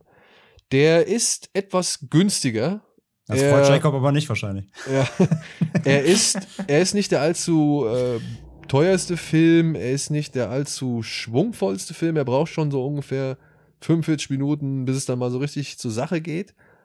Aber ich muss sagen, sowohl die beiden Hauptdarsteller als eben dann auch die eigentliche Sache, also eben die sprudelnden Blutfontänen oder abgerissenen Köpfe, die machen dann doch echt relativ viel Spaß in dieser kostengünstigen Angelegenheit. Ich weiß nicht, ob ihr es anders seht, aber ich bin gerne bereit für jede andere Meinung. Tino? Also ich mochte den auch. Der, also von Anfang an macht er ja irgendwie schon klar, dass man ihn nicht so ganz ernst nehmen soll, Nö. als diese also am Anfang ist er erst ja Priester und genau. dann verabschieden sie ja so eine Frau, die dann nach Hause läuft und die läuft und läuft und läuft und auf einmal ist es stockfinstere Nacht und sie ist zu Hause. Also sie ist halt, die Kirche wird so mittags um zwölf vorbeigehen, dann läuft sie erstmal zehn Stunden nach Hause. Also ab dem Punkt ist halt schon klar, okay, so sonderlich ernst muss man hier, glaube ich, nichts nehmen. Was mich dann wieder ein bisschen erstaunt hat, weil der Film sich gegen Ende dann oder mittendrin ja durchaus doch ernst nimmt. Also man merkt so, Eigentlich ist das eine merkwürdige Mischung aus The Addiction und äh, Near Dark, aber auch Fright Night oder irgendwelchen anderen Vampirkomödien. Also sitzt so ein bisschen zwischen beiden Stühlen, aber schafft es halt durch die Schauspieler und durch das Skript immer noch so hinzudrehen. Also er wirkt immer so ein bisschen, als ob er jetzt in eine Richtung kippt und dadurch mich verliert, aber er hat es halt gerade noch so geschafft, immer so diese Balance zu halten. Also das war halt liebenswert. Ja. Und ich mag auch diese Botschaft ganz gern, weil so am Anfang, also die Ehe ist ja quasi schon so komplett zum Erliegen gekommen und der, er saugt quasi so das Leben aus ihr raus, sie wird überlebloser, dann trifft sie diesen Vampir und dann saugt sie das Leben aus anderen raus mit seiner Hilfe. Das ist auch irgendwie ganz schön, dass das quasi so ein bisschen wie so eine merkwürdige Art von Ehetherapie wird, auch wenn nie so ganz klar wird, warum er das jetzt schlussendlich mitmacht, aber das ist dann halt so. Weil er sie Die Liebe liebt. zu Jacobs Wife, ja eben. Warum er sie dann halt so schlecht behandelt hat, davor die 30 Jahre, naja, drauf geschissen. Das ist halt so in so einer Ehe, dass man die Person liebt, aber auch gleichzeitig irgendwie immer weiter aussaugt. Aber so ist es halt. Aber ich mochte das eigentlich ganz gern. Aber ich würde jetzt auch nicht viel Energie reinstecken, Leute zu überzeugen, den unbedingt anzugucken. Nö, aber wenn man mal in die Gelegenheit kommt, ist das eine nette Überraschung. Ja. Absolut, und zudem muss man halt einfach sagen, ne? Also A, Bar- Barbara Crampton in der Hauptrolle eben als Anne, ähm, Genre Urgestein und immer noch, äh, wie alt ist die Frau mittlerweile? Bestimmt auch in den 60ern. Ja. Ähm, äh, immer noch super einfach Spielfreude am Start, die Mhm. Frau in den richtigen Rollen. Finde ich, macht sie hier super. Äh, Larry Fessenden in dem Mann eben auch. Und vor allem eben The Master hier, äh, Bonnie Aarons, äh, kennt man ja auch aus Conjuring 2, Hm. The Nun, Ja, ähm, Fighter, äh, Mulholland Drive natürlich. Ähm, auch halt super geil, natürlich totale Nosferatu-Referenz, vom Look her so ein bisschen. Ja. Ja. Nur eben als Female, Female Nosferatu quasi richtig cool. Und der hat natürlich einfach natürlich einen totalen B-Movie-Trash-Charme, Hm. aber, aber hält den eben auch immer noch so hoch, dass du den Film halt, wie Tino sagt, der kippt halt nicht um.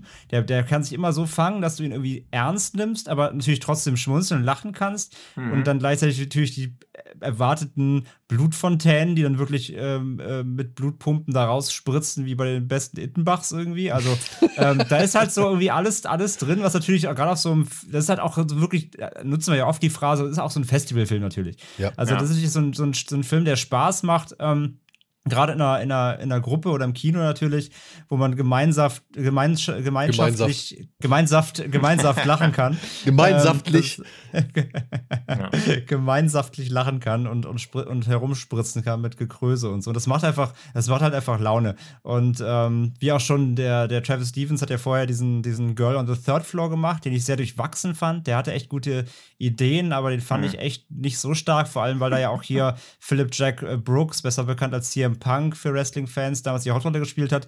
Der ist halt auch nicht der beste Schauspieler, muss man halt mal sagen. Hier hat er eine Nebenrolle als Polizist, so das funktioniert auch für Fans von ihm. Der ist hier auch nochmal zu sehen.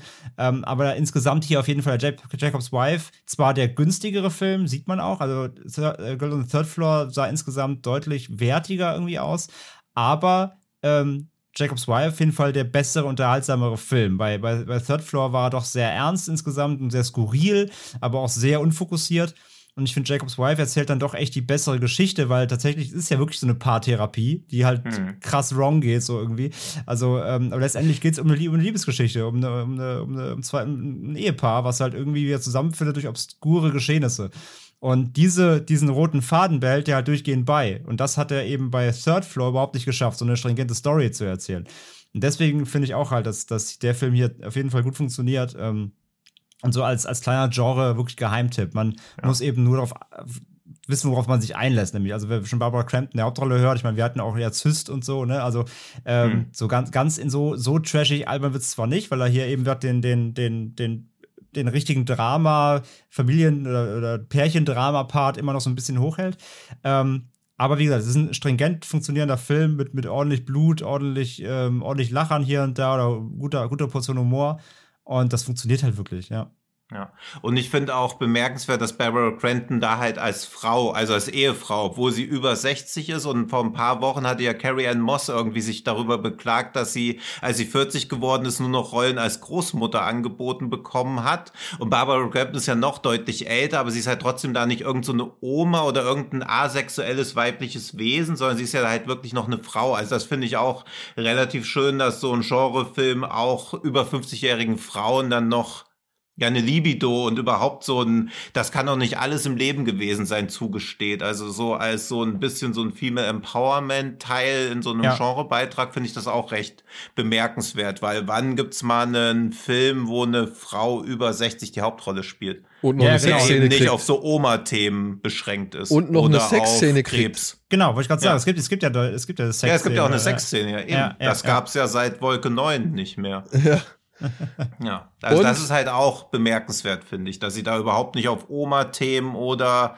wenn eine Schauspielerin über 16 im Film ist, dann irgend so ein Sterbedrama. Ja, und ich muss auch sagen, hier Larry Fessenden oder Fissenden, wie er heißt, mhm. hier ein Mann, da war ich auch überrascht, weil der war, der kam mir am Anfang so als der typische Comic Relief irgendwie vor, der dann halt mhm. halt irgendwie nur verdattert und verdutzt und irgendwie ja dusselig auf ihre auf ihr Verhalten reagieren muss. Ja, denkst halt so, der, der Boomer, ne? So ja, genau, du wirst so, halt, ja. denkst halt so, das ist der, der am Ende, ja, müssen sie gegeneinander antreten oder sonst irgendwas als, als Vertreter der Kirche.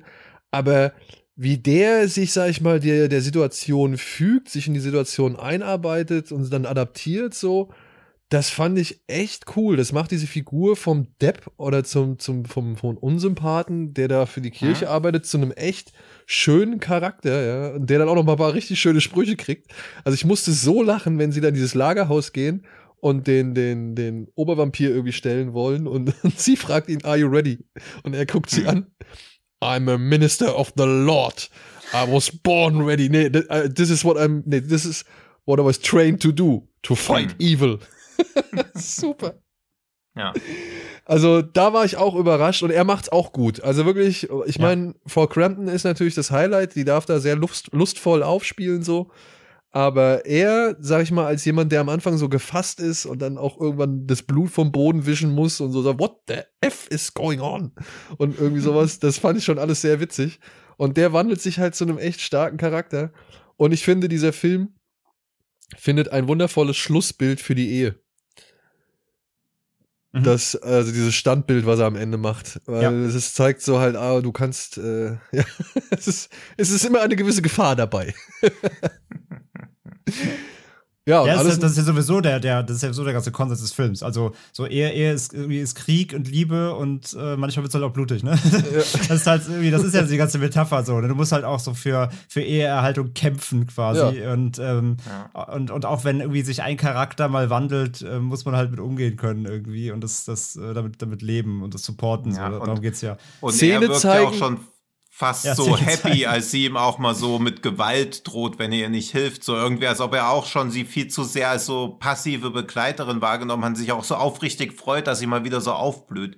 Dass er halt quasi schuld daran auch ist oder sie nicht unterstützt hat, lässt der Film so ein bisschen runterfallen, aber das kann ja auch wirklich einfach nur Gedankenlosigkeit, aber gar keine Boshaftigkeit sein. Es ist auch so schön, dass keiner der Charaktere so von niederen Antrieb oder so handelt, sondern alle einfach nur ihr Bestes wollen. Teilweise sehen sie es nicht, aber wenn sie es dann erkennen, versuchen sie halt gemeinsam da irgendwie das Beste draus zu machen. Und sie sind ja nachvollziehbar zu dem geworden, was sie sind. Und ja. versuchen sich jetzt da rauszuarbeiten.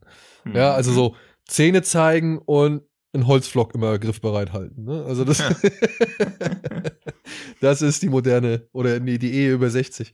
Hm. Ah, das fand ich schon gut. Ah, ja, ist, halt auch geil, ist halt auch geil, wenn er dann angehalten wird, natürlich da als Pfarrer von den Polizisten und der muss den Kofferraum öffnen und dann äh, halt so ein Koffer mit, mit Pflöcken drin und alle so, äh, okay. das ist halt, das ist halt geil, ja. Er hat schöne Momente, er hat echt schöne Momente. Ja. Also, nette kleine Überraschung. Jacobs Wife, Travis Stevens 2021. Lief auf dem FFF oder läuft vielleicht noch in der einen oder anderen Stadt. Ich weiß nicht, kommt nach Hamburg noch ein, noch ein, ein Termin? Oder sind wir die Letzten? Ähm, nee, wir waren jetzt die äh, Letzten. Wir waren jetzt die Letzten, schade. Ja, ja. Aber Auf vielleicht wird es ja über kurz oder lang die eine oder andere Möglichkeit geben. Es gibt vielleicht den einen oder anderen US-Streaming-Service und auch eine vielleicht importierte Blu-ray die im Die Juli US-Brille kommt im. Juli, genau. genau. Ja. Bei uns gibt es noch nichts, aber ich glaube auch, der kommt über kurz so lang auch zu uns dann relativ schnell. Ja, und ich habe auch schon so eine Ahnung, wo wir den äh, vielleicht ein bisschen früher noch zu sehen kriegen. Aber das zu einem anderen Zeitpunkt an einer anderen Stelle. Das hat jetzt hier nichts verloren. Wir wollen noch keine ungelegten Eier heraufbeschwören. So. und da sind wir doch beim Thema. Beim Giggeln.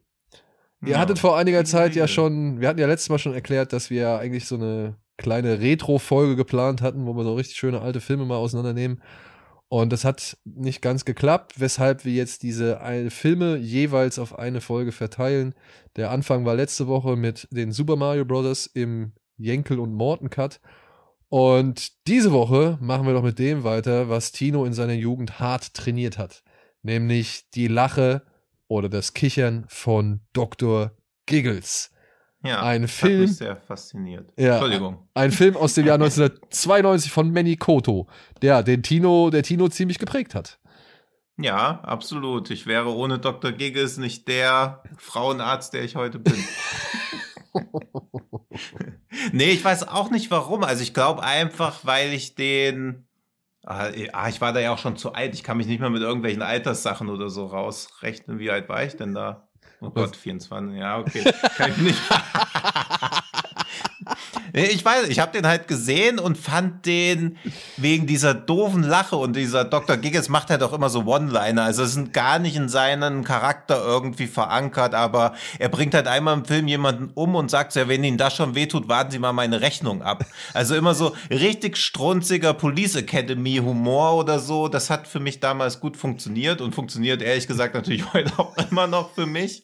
Auch wenn ich natürlich so ein bisschen distanzierender drüber lache, aber Dr. Giggles, alle Darsteller haben Bock auf den Film, der hat gute Gags, extrem hohen Bodycount, finde ich, selbst für so einen Slasher aus den 90ern. Es gibt insgesamt 18 Tote. Danke für die ganzen Bodycount und Kill, äh, Kill-Counter auf YouTube dafür.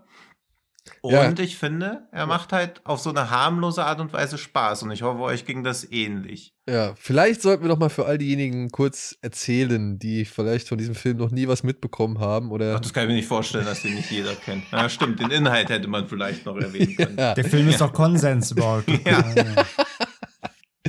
Ja, im Jahr 1957 flieht Evan Randall, nachdem sein Vater gelyncht wird, weil er mehrere Patienten getötet hat, um ein Ersatzherz für seine kranke Frau zu finden. Nach 35 Jahren bricht Evan aus einer Nervenheilanstalt aus und kehrt aus Rache in die Stadt zurück, wo er einen Bewohner nach dem anderen tötet. Ja, und das sind vor allem ein paar Jugendliche, denen nichts Besseres einfällt, als ins alte, verfallene Haus der Randalls zu gehen und einzubrechen und da irgendwie abzuhängen. Warum auch immer. Ja, das hat ja bei Wycliffe George, äh, bei, bei Buster Rhymes schon gut funktioniert in Halloween Resurrection. Ähm, ist immer gut, in Häuser von, von Killern oder gestörten Menschen oder, oder Psychopathen einzubrechen. Beste Idee. Ja, Und Dr. Giggles räumt auch gleich mit diesem Klischee auf, dass den Nachbarn vom Psychopathen nie was passiert, weil seine Nachbarin bringt er ja auch um. Also es heißt ja immer so, dass du neben dem Serienkiller immer super sicher wohnst, weil er seine Nachbarn nicht umbringt. Weil er Tarnung auf- aufrechterhalten will. Ja, genau. ja, aber da wird ja auch gleich diese Frau als dritte oder vierte auch gleich umgebracht. also ich muss sagen, ich hatte den vor Urzeiten. Ich habe den schon vor so viel, also schon so lange nicht mehr gesehen. Ich hatte ihn nur einmal, glaube ich, gesehen bisher in meinem Leben. Und ich habe ihn halt völlig verdrängt. Ich wusste noch von dieser OP-Szene am Anfang. Was Mhm. ich nicht mehr wusste, war die Mhm. PS2-Kamerafahrt durch diesen Körper da, wo dann am Ende das Herz aufgeschnitten wird. Wo ich gedacht habe, meine Fresse. Alter, Alter, da war ja selbst Spawn, sah da teilweise Mhm. besser aus. Und was ich dann irgendwie schon merkwürdig fand, jetzt beim, beim erneuten Schauen, warum liegt der Typ im Anzug auf dem OP-Tisch? So, ja. Okay. Und warum hocken da Leute drumherum und gucken sich das an? Und warum stellt da keiner mal die Frage, warum der Typ mit dem Anzug auf dem OP-Tisch liegt? Na, die Leute, die dumm rumstehen, sind ja selbst äh, äh, Insassen, die er ja freigelassen hat. Ja. Genau, André. Das war mir zu diesem Zeitpunkt, also als ich diesen Film Ja, das nicht- erste Mal seit bewusst. Ja. fast 40 Jahren, nee, seit fast 30 Jahren äh, wieder gesehen habe, Hm. ähm, war mir das nicht mehr so bewusst. Deswegen Ja. muss ich sagen, hier ein erstes Ausrufezeichen, denn ich fand diesen Gag, dass die Hm. Leute, die da die, bei dieser OP beiwohnen und da zuschauen, dass das die Irren sind, Irren sind, die er entlassen hat oder beziehungsweise befreit hat, den fand ich echt ganz gut. Das war ein schöner, schöner Twist zu dieser Eröffnungssequenz, die sich ja dann schon nicht nehmen lässt, innerhalb von fünf Minuten den ersten Expositionsdialog im Laufen abzufeuern. Wo Ja, sie dann schon. zu dritt über den Flur laufen und sagen, das ist der und der, ja, der war das und das und der hat das und das gemacht. So, ja, Ja. zack, Schnitt, Giggles wieder bei der Arbeit. Ja. Und ey, wirklich, du kriegst innerhalb der ersten 15 Minuten kriegst du so viel Exposition um die Ohren geballert, das ist erstaunlich bei diesem Film. Es ist wirklich erstaunlich, als hätte er herausgefunden, was all die anderen Filme zuvor gemacht haben und hätte das nochmal runterkomprimiert. Ja, also es ist wirklich, ich war wirklich erstaunt, dass du schon eine Rückblende, die Teenies, die werden eingeführt, du kriegst Dr. Giggles in seiner Brutalität, in seinem One-Line-Feuerwerk und in, seiner Irr in seinem Irrsinn und halt noch diverse Erklärungen zu ihm, kriegst du innerhalb von 15 Minuten. Du kriegst doch sogar schon am Anfang direkt auch das erklärt, warum er das Herz will, oder? Das ist doch auch sogar schon direkt dabei, oder? Ja, weil Also seine Mutter, glaube ich, ja am Hm. Herz. Genau. Ja. Genau, ja. ja. Weil er jagt ja, dann diese, diese andere Frau aufgrund des Herzens. Also das ist ja sein Antrieb, er will ja ihr Herz haben, so quasi. Er Ja. sucht ja eine neue, neue Frau quasi aus. Hm, hm. Und selbst den Antrieb, warum er überhaupt zurückkommt, kriegst du ja direkt schon. Also er, er will quasi alles abfrühstücken, damit er dann nur rumspätzeln kann irgendwie und halt rum- Spaß machen kann Ja, einfach. er verliert wirklich keine Zeit, um entweder abzumetzeln oder Exposition zu liefern, ja. Ja. Und das fand ich erstaunlich, weil der hat ja auch nicht so wirklich viel Minuten auf der Uhr, so, also der ist ja auch nur. Ja, so 87. Ja. Also knappe 90 geht er. Und Ja, aber er hat ein echt ein hohes Tempo, zieht das durch. Bloß, also aus heutiger Sicht ist es natürlich, also ist er schon erschreckend zahm eigentlich. Also er hat niederträchtige Momente, aber er ist ja doch von der Gewaltdarstellung, der direkten Gewaltdarstellung relativ harmlos. Aber es ist halt einer der meistgeschnittensten Filme überhaupt. Er hatte 42 Schnitte und diese geschnittene Fassung wurde noch indiziert. Also das, was wir gesehen haben, ist die, da sind 42 Szenen mehr drin, als das, was schon indiziert wurde. Und aus heutiger Sicht wird man sagen, ja, es ist ein klarer 16er. Also Genau, das ist ja also- nichts, also- wo man irgendwie denkt, das ist krass. Ein paar Szenen sind halt ein bisschen unangenehm, so mit dieser Nasensonde, aber auch die äh, hören ja weit vorher auf. Also wenn man da nur mal die ersten drei Minuten von Freaky nimmt, ist das ja schon ein ganz anderes Level an Gewaltdarstellung. Ja. Ja, da, dazu sei halt gesagt, also genau, also einmal, es gibt ja die FSK 18 DVD von Alive, die ist halt gekürzt um vier Minuten, wie du sagst, ist aber seit 2016 nicht mehr indiziert, also er ist jetzt ist frei. Und dann kamen ja jetzt Uncut Mediabooks von XS, dem, dem X-Rated Sublabel, die sind ungeschnitten. Aber es sei dazu auch gesagt, dass die R-Rated Uncut, die ist, und also die, die, die, die, die Originalvorlage aus den USA eben, die jetzt auf der Uncut basiert, äh, der Film wurde damals schon geschnitten vorm, vorm Mhm. Release. Also der, die Ja. Ursprungsversion eigentlich, wie bei so vielen Filmen, wie bei den ganzen Freitag der 13. Filmen, wo ja viel mehr Gore gedreht wurde, die es heutzutage ja nur so als schlechte ähm, Workprint, äh, Alternate Scenes irgendwo noch auf YouTube hier und da gibt. Ähm, äh, so war es bei, bei Dr. Giggles auch. Der sollte noch viel härter eigentlich sein, wurde aber zugunsten des R-Ratings damals noch vorm Start ähm, geschnitten. Es gibt diese Unrated-Szenen, gibt es wohl auch heute nicht mehr. Also die wollte mal jemand ausgraben, auch wieder äh, gucken, ob man die noch einfügen kann, aber die sind nicht mehr aufzutreiben. Also der Film sollte eigentlich mal härter noch sein, ja. Ja, und jetzt sind halt alle Szenen, also am Anfang schneidet er dem Anstaltsleiter die Hände oder die Arme ab und sagt dann noch so, er hätte seine Hände lieber bei sich behalten sollen. Also es ist immer auch mit so einem One-Liner noch so, zwar natürlich sehr niederträchtig, aber auch immer so sarkastisch noch gebrochen. Ja, vor also, allem, aber das Geile ist ja, er legt ja diese abgetrennten Hände auf die Schultern seiner Sekretärin. Ja, Ja, und sie sagt, Dr. Phillips, aber doch nicht hier. Ja. Und ich bin dann, was ist das denn für ein Arbeitsklima, ja? Ja, ja, ja, klar. Richtig, Ey. noch so richtig schöne klassische Motive drin von früher. Ey, ja. dieser, dieser Film ist noch so sorglos, ne? Das Ja. Geilste ist ja die Szene, wo, die, wo dieses eine Pärchen irgendwie ähm, miteinander Liebe machen möchte. Und Mhm. er geht, er geht aufs Klo, um das Kondom überzuziehen. Über das noch nicht steife Glied, was ich auch nicht ganz verstanden habe. Und dann Mhm. fällt's ihm ja in die Toilette. Ja, Und dann, dann holt er es wieder raus. Und dann siehst du, wie so Wasser durchläuft, ne? ja. Oder wie so, äh, wie so, wie so Wasser halt, Wasserstrahlen rauskommen. Und er, naja, vielleicht merkt sie es ja nicht. Ja, mit so einer Selbstverständlichkeit, dass das noch cool gewesen sein soll. Also da sind so viele ganz, ganz merkwürdige Szenen drin, die auch überhaupt, also der Film bemüht sich ja nicht mal, das zu erklären. Also irgendwann wird ja auch jemand mit einem riesigen Pflaster an eine Tür dran geklebt, wo man halt auch einfach annehmen soll, Dr. Giggles hat so ein riesengroßes Pflaster mit.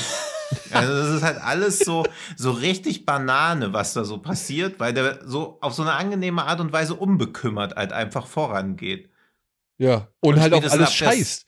Ja, und spätestens ab der Szene, wo man halt erfährt, wie der kleine Dr. Giggles überhaupt aus der Wohnung geschmuggelt wurde, nämlich indem er in den, in den Körper seiner Mutter eingenäht wurde. Das fand ich aber eine fiese Szene. Das Ja. fand ich eine sehr fiese und also, also überraschend fiese und, und beeindruckende Szene. Einer Mhm. Ja. der besten Momente für mich im Film, meiner Ansicht Ja. nach. Ja. Aber Beste Moment ist natürlich, als der Polizeichef versucht, sein asiatisches Essen zu essen und es nicht schafft.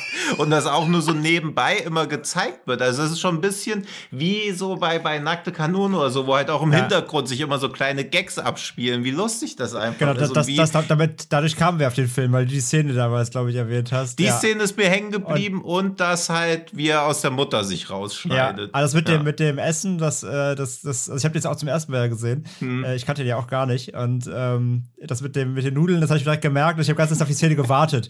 Also dann da saß am Tisch, da direkt drauf geachtet, ich musste so lachen, ja. Und wie du sagst, ja, es ist so beiläufig, weil Ja. es ist ja nicht so, dass der Shot jetzt irgendwie auf die Schüssel geht und es wirklich im, im, im, Fo im Fokus ist, wie er isst, sondern es ist ja eigentlich ein Dialog, ähm, der Ja. nur eigentlich unterbrochen werden soll vom Essen, aber er kriegt es ja nicht einmal hin, Nudeln in seinen Mund zu schieben, weil er einfach immer das versagt, das hier hochzuheben. Das ist großartig, ja. aber eh, da ist ja auch schon, also ich meine, ich fand es ja schon geil, weil er diese Stäbchen auch einfach mal viel zu weit auseinander hält, um da überhaupt Hm. Reis drauf zu kriegen. Ja, er kann das halt offensichtlich halt überhaupt nicht. Er, weiß doch, er hat noch nie wahrscheinlich in seinem Leben mit Stäbchen gegessen. Aber ja, da, das oder das soll halt Polizeiinkompetenz zeigen. Also man weiß gar nicht, was diese Szene so generell irgendwie mitgeben will. Ja, das ist ja das Geile. Da sitzt ja dann der Teenie, der, das, das, das Love Interest von, von der Hauptfigur, sitzt Hm. ja ihm gegenüber. Das ist ja der Chief. Ja, das ist ja, Ja. der Polizeichief. Und er sagt zu ihm, ich habe es mir aufgeschrieben, weil ich fand's so geil. Ich weiß, dass es verrückt klingt, aber ist irgendeiner schon mal auf die Idee gekommen, es könnte Dr. Reddells Sohn sein? Und dann kommt die Antwort von Chief, keiner, der seinen so Job ernsthaft behalten will. das ist so gut. Das ist so gut. Aber ey, da sind eh so Hammer-Dialoge drin. Wenn Ja, die beiden total. Polizisten, der hier, der schon die Frau mit Hämorrhoidensalbe da, diesen Spruch mit der Hämorrhoidensalbe Ja. gebracht hat, wenn die, äh, wenn die das Haus, wenn die zum ersten Mal ins Haus von Redell gehen und dann fragt er hier, der, der Afroamerikaner, fragt er ihn dann so, hatte er nicht einen Sohn? Hat dieses Kind seinem Vater nicht irgendwie dabei geholfen? Das erzählt man so. Gibt es nicht bis zum Schluss ein großes Geheimnis? Wie kam der Junge aus dem Haus? Das erzählt man so. Ja, das ist halt auch, das ist halt so diese goldene Zeit noch gewesen, wo halt diese Synchros den Film halt auch, glaube ich, noch viel höher werden. Also ich habe ihn auch einmal auf Englisch gesehen, wo ich so dachte, ja, okay, die One-Liner passen halt auch noch, aber es ist halt nicht so ein strunziger Humor, sondern Ja. es ist halt so viel, viel mehr in dem, mit dem Film verwoben, aber auf Deutsch wirkt es halt noch so, auch noch so angenehm aufgesetzt, also fast so wie diese Rainer Brandt-Synchros. Ja, ja. Ich habe ja auch im Englischen gesehen, habe mir da nur noch mal, weil ich mir das nämlich dachte, habe mir noch mal ein paar Szenen so, ausschnittweise auf, auf Deutsch angeguckt. Genau das.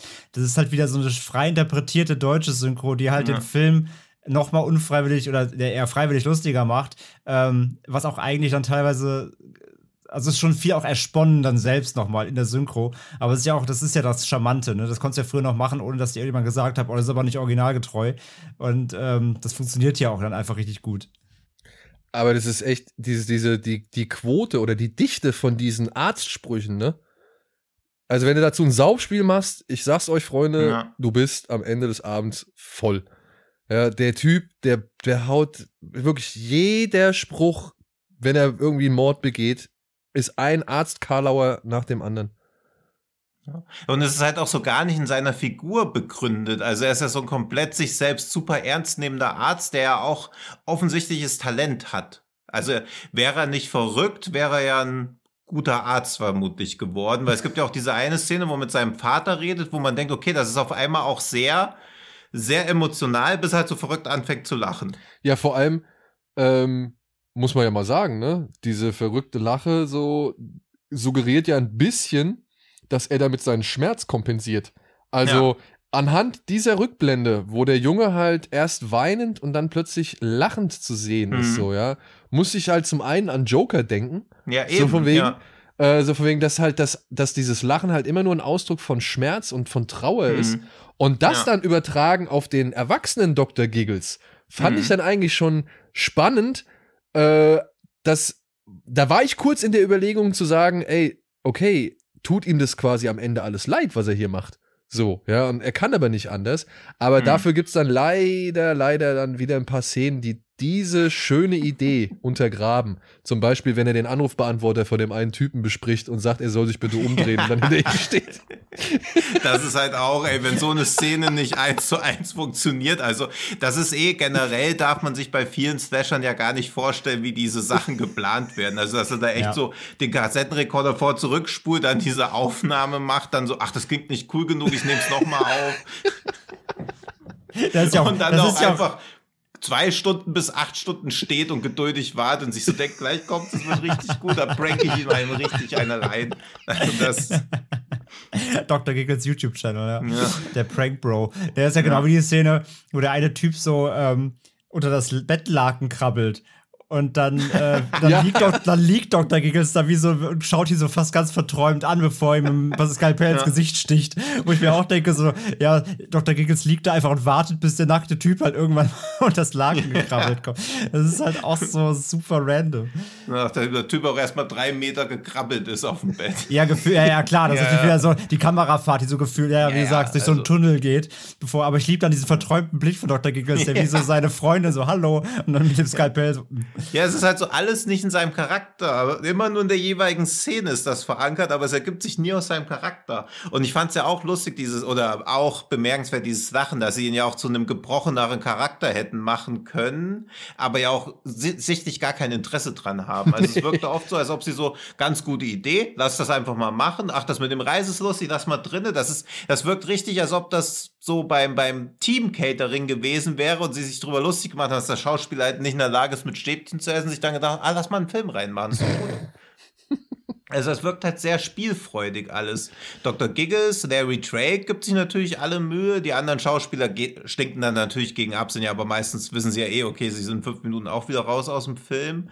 Aber er gibt sich da halt auch echt richtig Mühe. Und ich finde es super erstaunlich, dass gerade in diesem Zeitalter von den ganzen Franchises, dass es kein Dr. Giggles 2 gibt. Nee, das Ende kommt erstaunlich konsequent daher. Also, Ja. wo du halt schon denkst, okay, jetzt ist er tot, töten sie ihn halt nochmal. So, Ja. wo du halt wirklich sagen kannst, der kann nicht mehr zurückkommen. Das wäre Ja, irgendwie kriegt man das, glaube ich, schon noch hin. Also Ja, das hat man ja bei dann- Jason auch immer hinbekommen. Aber bei Jason war es in Ordnung, weil es dann irgendwie übernatürlich wurde. So. Ja, ja. Und das ist jetzt bei Giggles, da war die Grundlage eigentlich nicht so für gegeben. Ja, aber Dr. Giggles in Space hätte ich super gern gesehen. ich mochte ja die Also- Szene, da, ich weiß nicht, wen er da, ich glaube, da will er den hier, da bringt er den Typen mit dem Kondom um, dass er, dass der mit der Mhm. Zahnbürste aus dem Klo holt. Ja. Und dann kommt er ja, die sind ja da zum Babysitten, wenn ich es richtig verstanden habe. Und dann kommt er ja so unten ins Wohnzimmer rein und der Bruder von ihr Also, spielt dann ja, was spielt er? Er spielt Dr. Mario, ja. ja. Fand ich schon geil. Und dann kommt Giggles, stellt sich so hinter ihn und sagt, unheilbar. Oder irgendwie Ja. sowas, ja. Und geht wieder raus. Und ja, du hörst noch dieser Computerspiel-Pessimismus der frühen 90er auch noch so drinne. Das ist schon sehr so ein Kind seiner Zeit. Aber das finde ich echt schade, dass, also es gibt so viele Fortsetzungen von Figuren, die wesentlich weniger Kultpotenzial hatten als Dr. Giggles, weil allein durch das Lachen hat er sie ja quasi schon. Also, dass es irgendwie fünf Teile vom Leprechaun gibt oder von Critters oder von Ghoulies, aber Fünf? da keinerlei Ambitionen oder fünf, so. fast das Doppelte. Ja, ja. Ja, Ja, absolut. Also ich, ich meine vor allem das Ende so, ja, okay, er wird verbrannt und, und einmal durch, durch Löcher. Das, ja, also bitte, das aber dann ja, kann man ja auch, okay, die Kamera war eine falsche ja, Kameraperspektive. das oder kann so. ja jeder, also es kann ja jede, Ja, ja. also jeder Villain überlebt ja Schlimmeres. Also Michael Myers Ja. steht nächstes Jahr auch wieder auf, nachdem er 80 Mal verbrannt wurde und Ja. sonst, also bitte. Ja, aber du siehst es halt nie so ganz, ne? Also du hast halt immer noch so eine Option, dass er irgendwie das überleben könnte. Ja, meine ich ja, meine ich ja, meine ich ja. Ja, und bei Ja. Giggles, das, das, das lässt der Film am Ende halt eigentlich relativ sicher, dass das nicht geht. Ach so, meinst du das? Ja, okay. Nee, nee, klar, er ist schon Full Front, genau, mit diesem, diesem Messerblock da Ja. am Ende. Ja. Ja, und was aus dem Film noch hätte, also sowohl Jennifer Aniston als auch Ashley Judd sollten ja erst die Hauptrolle spielen, sind dann beide irgendwie nicht genommen worden. Und Ted Danson wurde auch kurzzeitig für Dr. Giggles in Betracht gezogen. Also was das alles für ein absurder Film hätte werden können. Und es gibt ja auch diese eine Szene, wo quasi aus dem, die Kamera aus dem Mund raus gefilmt Und da haben sie ja auch, also dieser Zungenrunterdrücklöffel ist ja auch einfach viel zu groß. Also wo du auch merkst, sie haben da einfach so einen Kopf hingebaut. Der sieht schon gut genug aus, aber natürlich erkennst du ja, okay, das ist ja auch einfach totaler Quatsch, dass die Kamera jetzt irgendwie durch den Mund auf Dr. Giggles irgendwie drauf filmt. Also so Szenen hätte ich mir natürlich noch mehr gewünscht, weil das war schon angenehm irre. Das macht der Film sonst ja nicht. Also er bleibt relativ bodenständig in den einzelnen Szenen und Inszenierungen, aber dann auch auf einmal, als sie im Spiegelkabinett sind, Ey, da wie musste ich sehr das lachen. halt auch inszeniert war. Da Ja. musste ich sehr lachen. Wenn sie da Ja. einmal volle Kanne gegen die Scheibe. Ja, genau, für solche Szenen ist der Film sich zu doof, ne? Das macht der Ja. einfach halt. Ja, das Ja, und wie super. auch im Film, also im Spiegelkabinett sieht man Dr. Giggles, also sieht man die Person mehrmals, aber warum man sie mehrmals hören sollte, ist halt auch überhaupt nicht klar, aber man hört sie halt auch einfach mehrmals. Ja, jeder, jeder Spiegel hat ein Echo, ist ja klar. Ja, Aber auch da, ne, diese, die Herleitung, um in dieses Spiegelkabinett überhaupt zu kommen, da habe Ja. ich mich auch gefragt, was, was will der Film mir jetzt erzählen? Weil da ist ja diese andere Schulfreundin von ihr, die zusammen mit einer, also die, die, die, die Schulschlampe, nenne ich sie jetzt einfach mal, ja, die ja die ganze Hm. Zeit irgendwie als, als die, als die promiskuitive Person irgendwie in der Clique dahingestellt wird. Und die rennt ja mit ihrer besten Freundin durch die Gegend und spannt ja dann irgendwann mal den Freund der Hauptfigur aus. Und dann verziehen sie sich da irgendwo in so einen Schulsaal. Ja, und dann knutscht die mit dem rum. Und ich habe mich die ganze Zeit gefragt, was macht denn die Freundin da noch da dabei so? Also, ja. was hat die sich gedacht? Ja, ey, guck ich halt mal zu, wie sie den abschleppt und die diese Beziehung da ruiniert. Und wenn es mir Ja. zu blöd ist, gehe ich wieder nach Hause. Also, ja, und in der nächsten Szene hat sie dann einfach nur die Info, die sie dann so weitergeben kann und ist dann eigentlich so die einzig, also die wirkliche Schlange Ja. dieser ganzen. und die dann gar nicht mehr denke, okay, wie thematisiert niederträchtig sind die denn jetzt auf einmal? Aber natürlich wird auch alles wieder verziehen. Also das ist schon so. Ja, und es spielt halt- Es spielt auch keine Rolle mehr, ne? Also die, ich ja, glaube, ja, die Freundin generell, kommt nicht dass mehr vor. alles konsequenzlos einfach ist. Ja. Aber trotz allem, jetzt so rückblickend betrachtet, es klingt vielleicht ein bisschen falsch, aber es ist irgendwie ein harmloser Spaß, der natürlich unter gewissen Zeitgeist-Aspekten betrachtet werden muss, was Mhm. halt gewisse Aussagen und gewisse Darstellungen und so weiter und so fort angeht. Mhm. Der aber, ja, für Trinkspielabende mit ein bisschen Blut auf jeden Fall sehr gut geeignet ist, meiner Ansicht nach. Und er ist halt knackig. absolut. Ja, ja, ja, absolut. Also, ja, knapp 90 Minuten ähm, ist wirklich einfach, ist, das ist einfach wirklich ein guter 90s-Slasher. Also dafür, dass Mhm. der halt wirklich noch in, also klar, Early 90s, aber trotzdem Ein guter, Ähm, schlechter 90s-Slasher. ein guter, ja, ein guter, ein guter schlechter, sind ja die meisten Slasher guter schlechter eigentlich. Also, ähm, Schlechter, haha. Hahaha. ähm, aber er macht wirklich, er macht wirklich einfach Laune. Also er ist ja wirklich, er, er er ist ja quasi Freitag der 13., aber potenziert und ähm, ist sich halt für nichts zu blöd. Also da ist jeder, jeder ist für jedes Wortspiel nicht zu blöd, für jede Slapstick-Einlage, Tino hat es vorhin ja gesagt, so ein bisschen, bisschen nackte Kanone als Slasher wirklich. Also der ist halt, der ist halt nicht zu blöd, ähm, das, das, was im Drehbuch so dämlich drinsteht, auch wirklich eins zu eins umzusetzen. Und das muss ich dem echt irgendwie zugute heißen. Ich hatte wirklich viel Spaß mit dem so albern schlecht er natürlich im Kern ist, Mhm. aber wirklich so als, als Fun-Slasher, was er ja wirklich ist, ähm, der sich auch wirklich zu, zu keiner Minute wirklich ernst nimmt, äh, fand ich das wirklich erfrischend irgendwie. Ja. Ja. Ja, und Manny Koto hat ja dann auch noch eine recht eindrucksvolle, aber auch ein bisschen zwiespältige Karriere hingelegt. Er hat nämlich immer dann die geilsten Serien übernommen, wenn sie auf dem absteigenden Ast waren. Also ab, ab Tag 5 hat er 24 gemacht und die ersten vier Staffeln waren ja deutlich stärker als die letzten. Und er hat aber auch Tag 5, Tag 6, Tag 7 und Tag 8 als Executive Producer gemacht. Und Dexter hat er auch nach Staffel 4 übernommen, bis Oh. zur sagenumwobenen achten Oh. da auch viele Drehbücher geschrieben. Deswegen bin ich jetzt auch ein bisschen zwiegespalten, weil sein nächstes großes Projekt ist ja American Horror Stories. Deswegen, das könnte halt auch wieder ganz Ach, da geil ist werden. auch aber Koto drin, ja? Echt? ja, ja. Ah, ja, er ist Executive Producer. Ja. Oh je. Deswegen, also das, aber Manny Koto ist immer dann am Start, wenn es komplett Hanebüchen langsam wird, in Serien, die eh schon immer kurz davor waren, jetzt endgültig so, ja, über die Klippe zu springen. Deswegen, ich bin gespannt auf American Horror Stories. Also er bringt immer ein bisschen Dr. Giggles mit in seine. Ja, ja, also immer dieses Unbekümmerte, immer ein bisschen zu eine Spur zu krass, zu hysterisch. Aber das könnte ja wiederum bei American Horror Stories, die übrigens am 15. Juli bei Disney Plus startet, ähm, Hm. könnte es ja funktionieren, weil es ja eine Anthologie Ja. ist und weil es ja losgelöst ist und wenn das wirklich pro nur Einzel, also wie so eine Kurzfilmsammlung ja quasi dann ist, dann könnte das ja durchaus funktionieren, wenn sie da keine, kein, nichts von der Original-Season irgendwie mit Ja, transportieren und sind ja auch müssen. 30 Jahre dazwischen. Also wir haben uns in den letzten 30 Jahren ja auch entwickelt. Äh, Frage in welche Richtung. Ja, seitlich. aber, aber, und er aber, hat aber Odyssey 5 gemacht, also er hat äh, dann Outer Limits viel gemacht. Also er ist schon so bei diesen ganzen Serien, die immer ein bisschen kurz vor quatschig waren, aber auch trotzdem unglaublich gut waren, immer am Start gewesen. hm. Aber die Filmografie ist jetzt auch nicht die alle.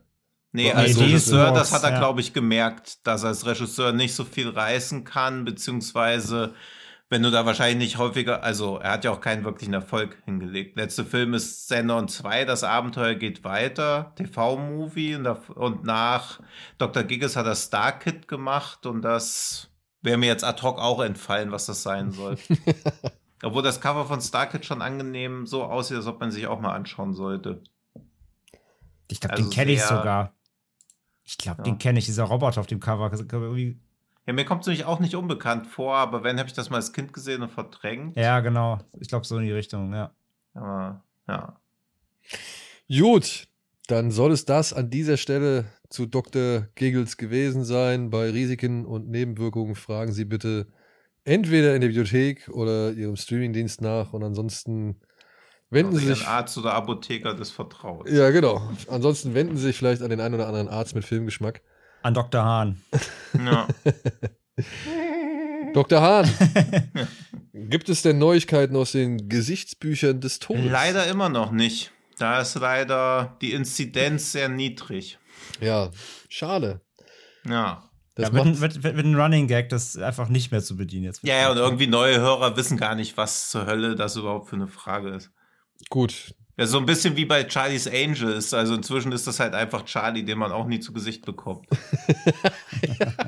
Den man aber immer, als Kind habe ich immer gedacht, ich habe einfach die Folge verpasst, wo er gezeigt wird. Ja, habe ich auch mal gedacht. Also auch Jahre später erst erfahren, dass es den halt gar nicht gibt, dass das quasi so Konzept ist. Ja.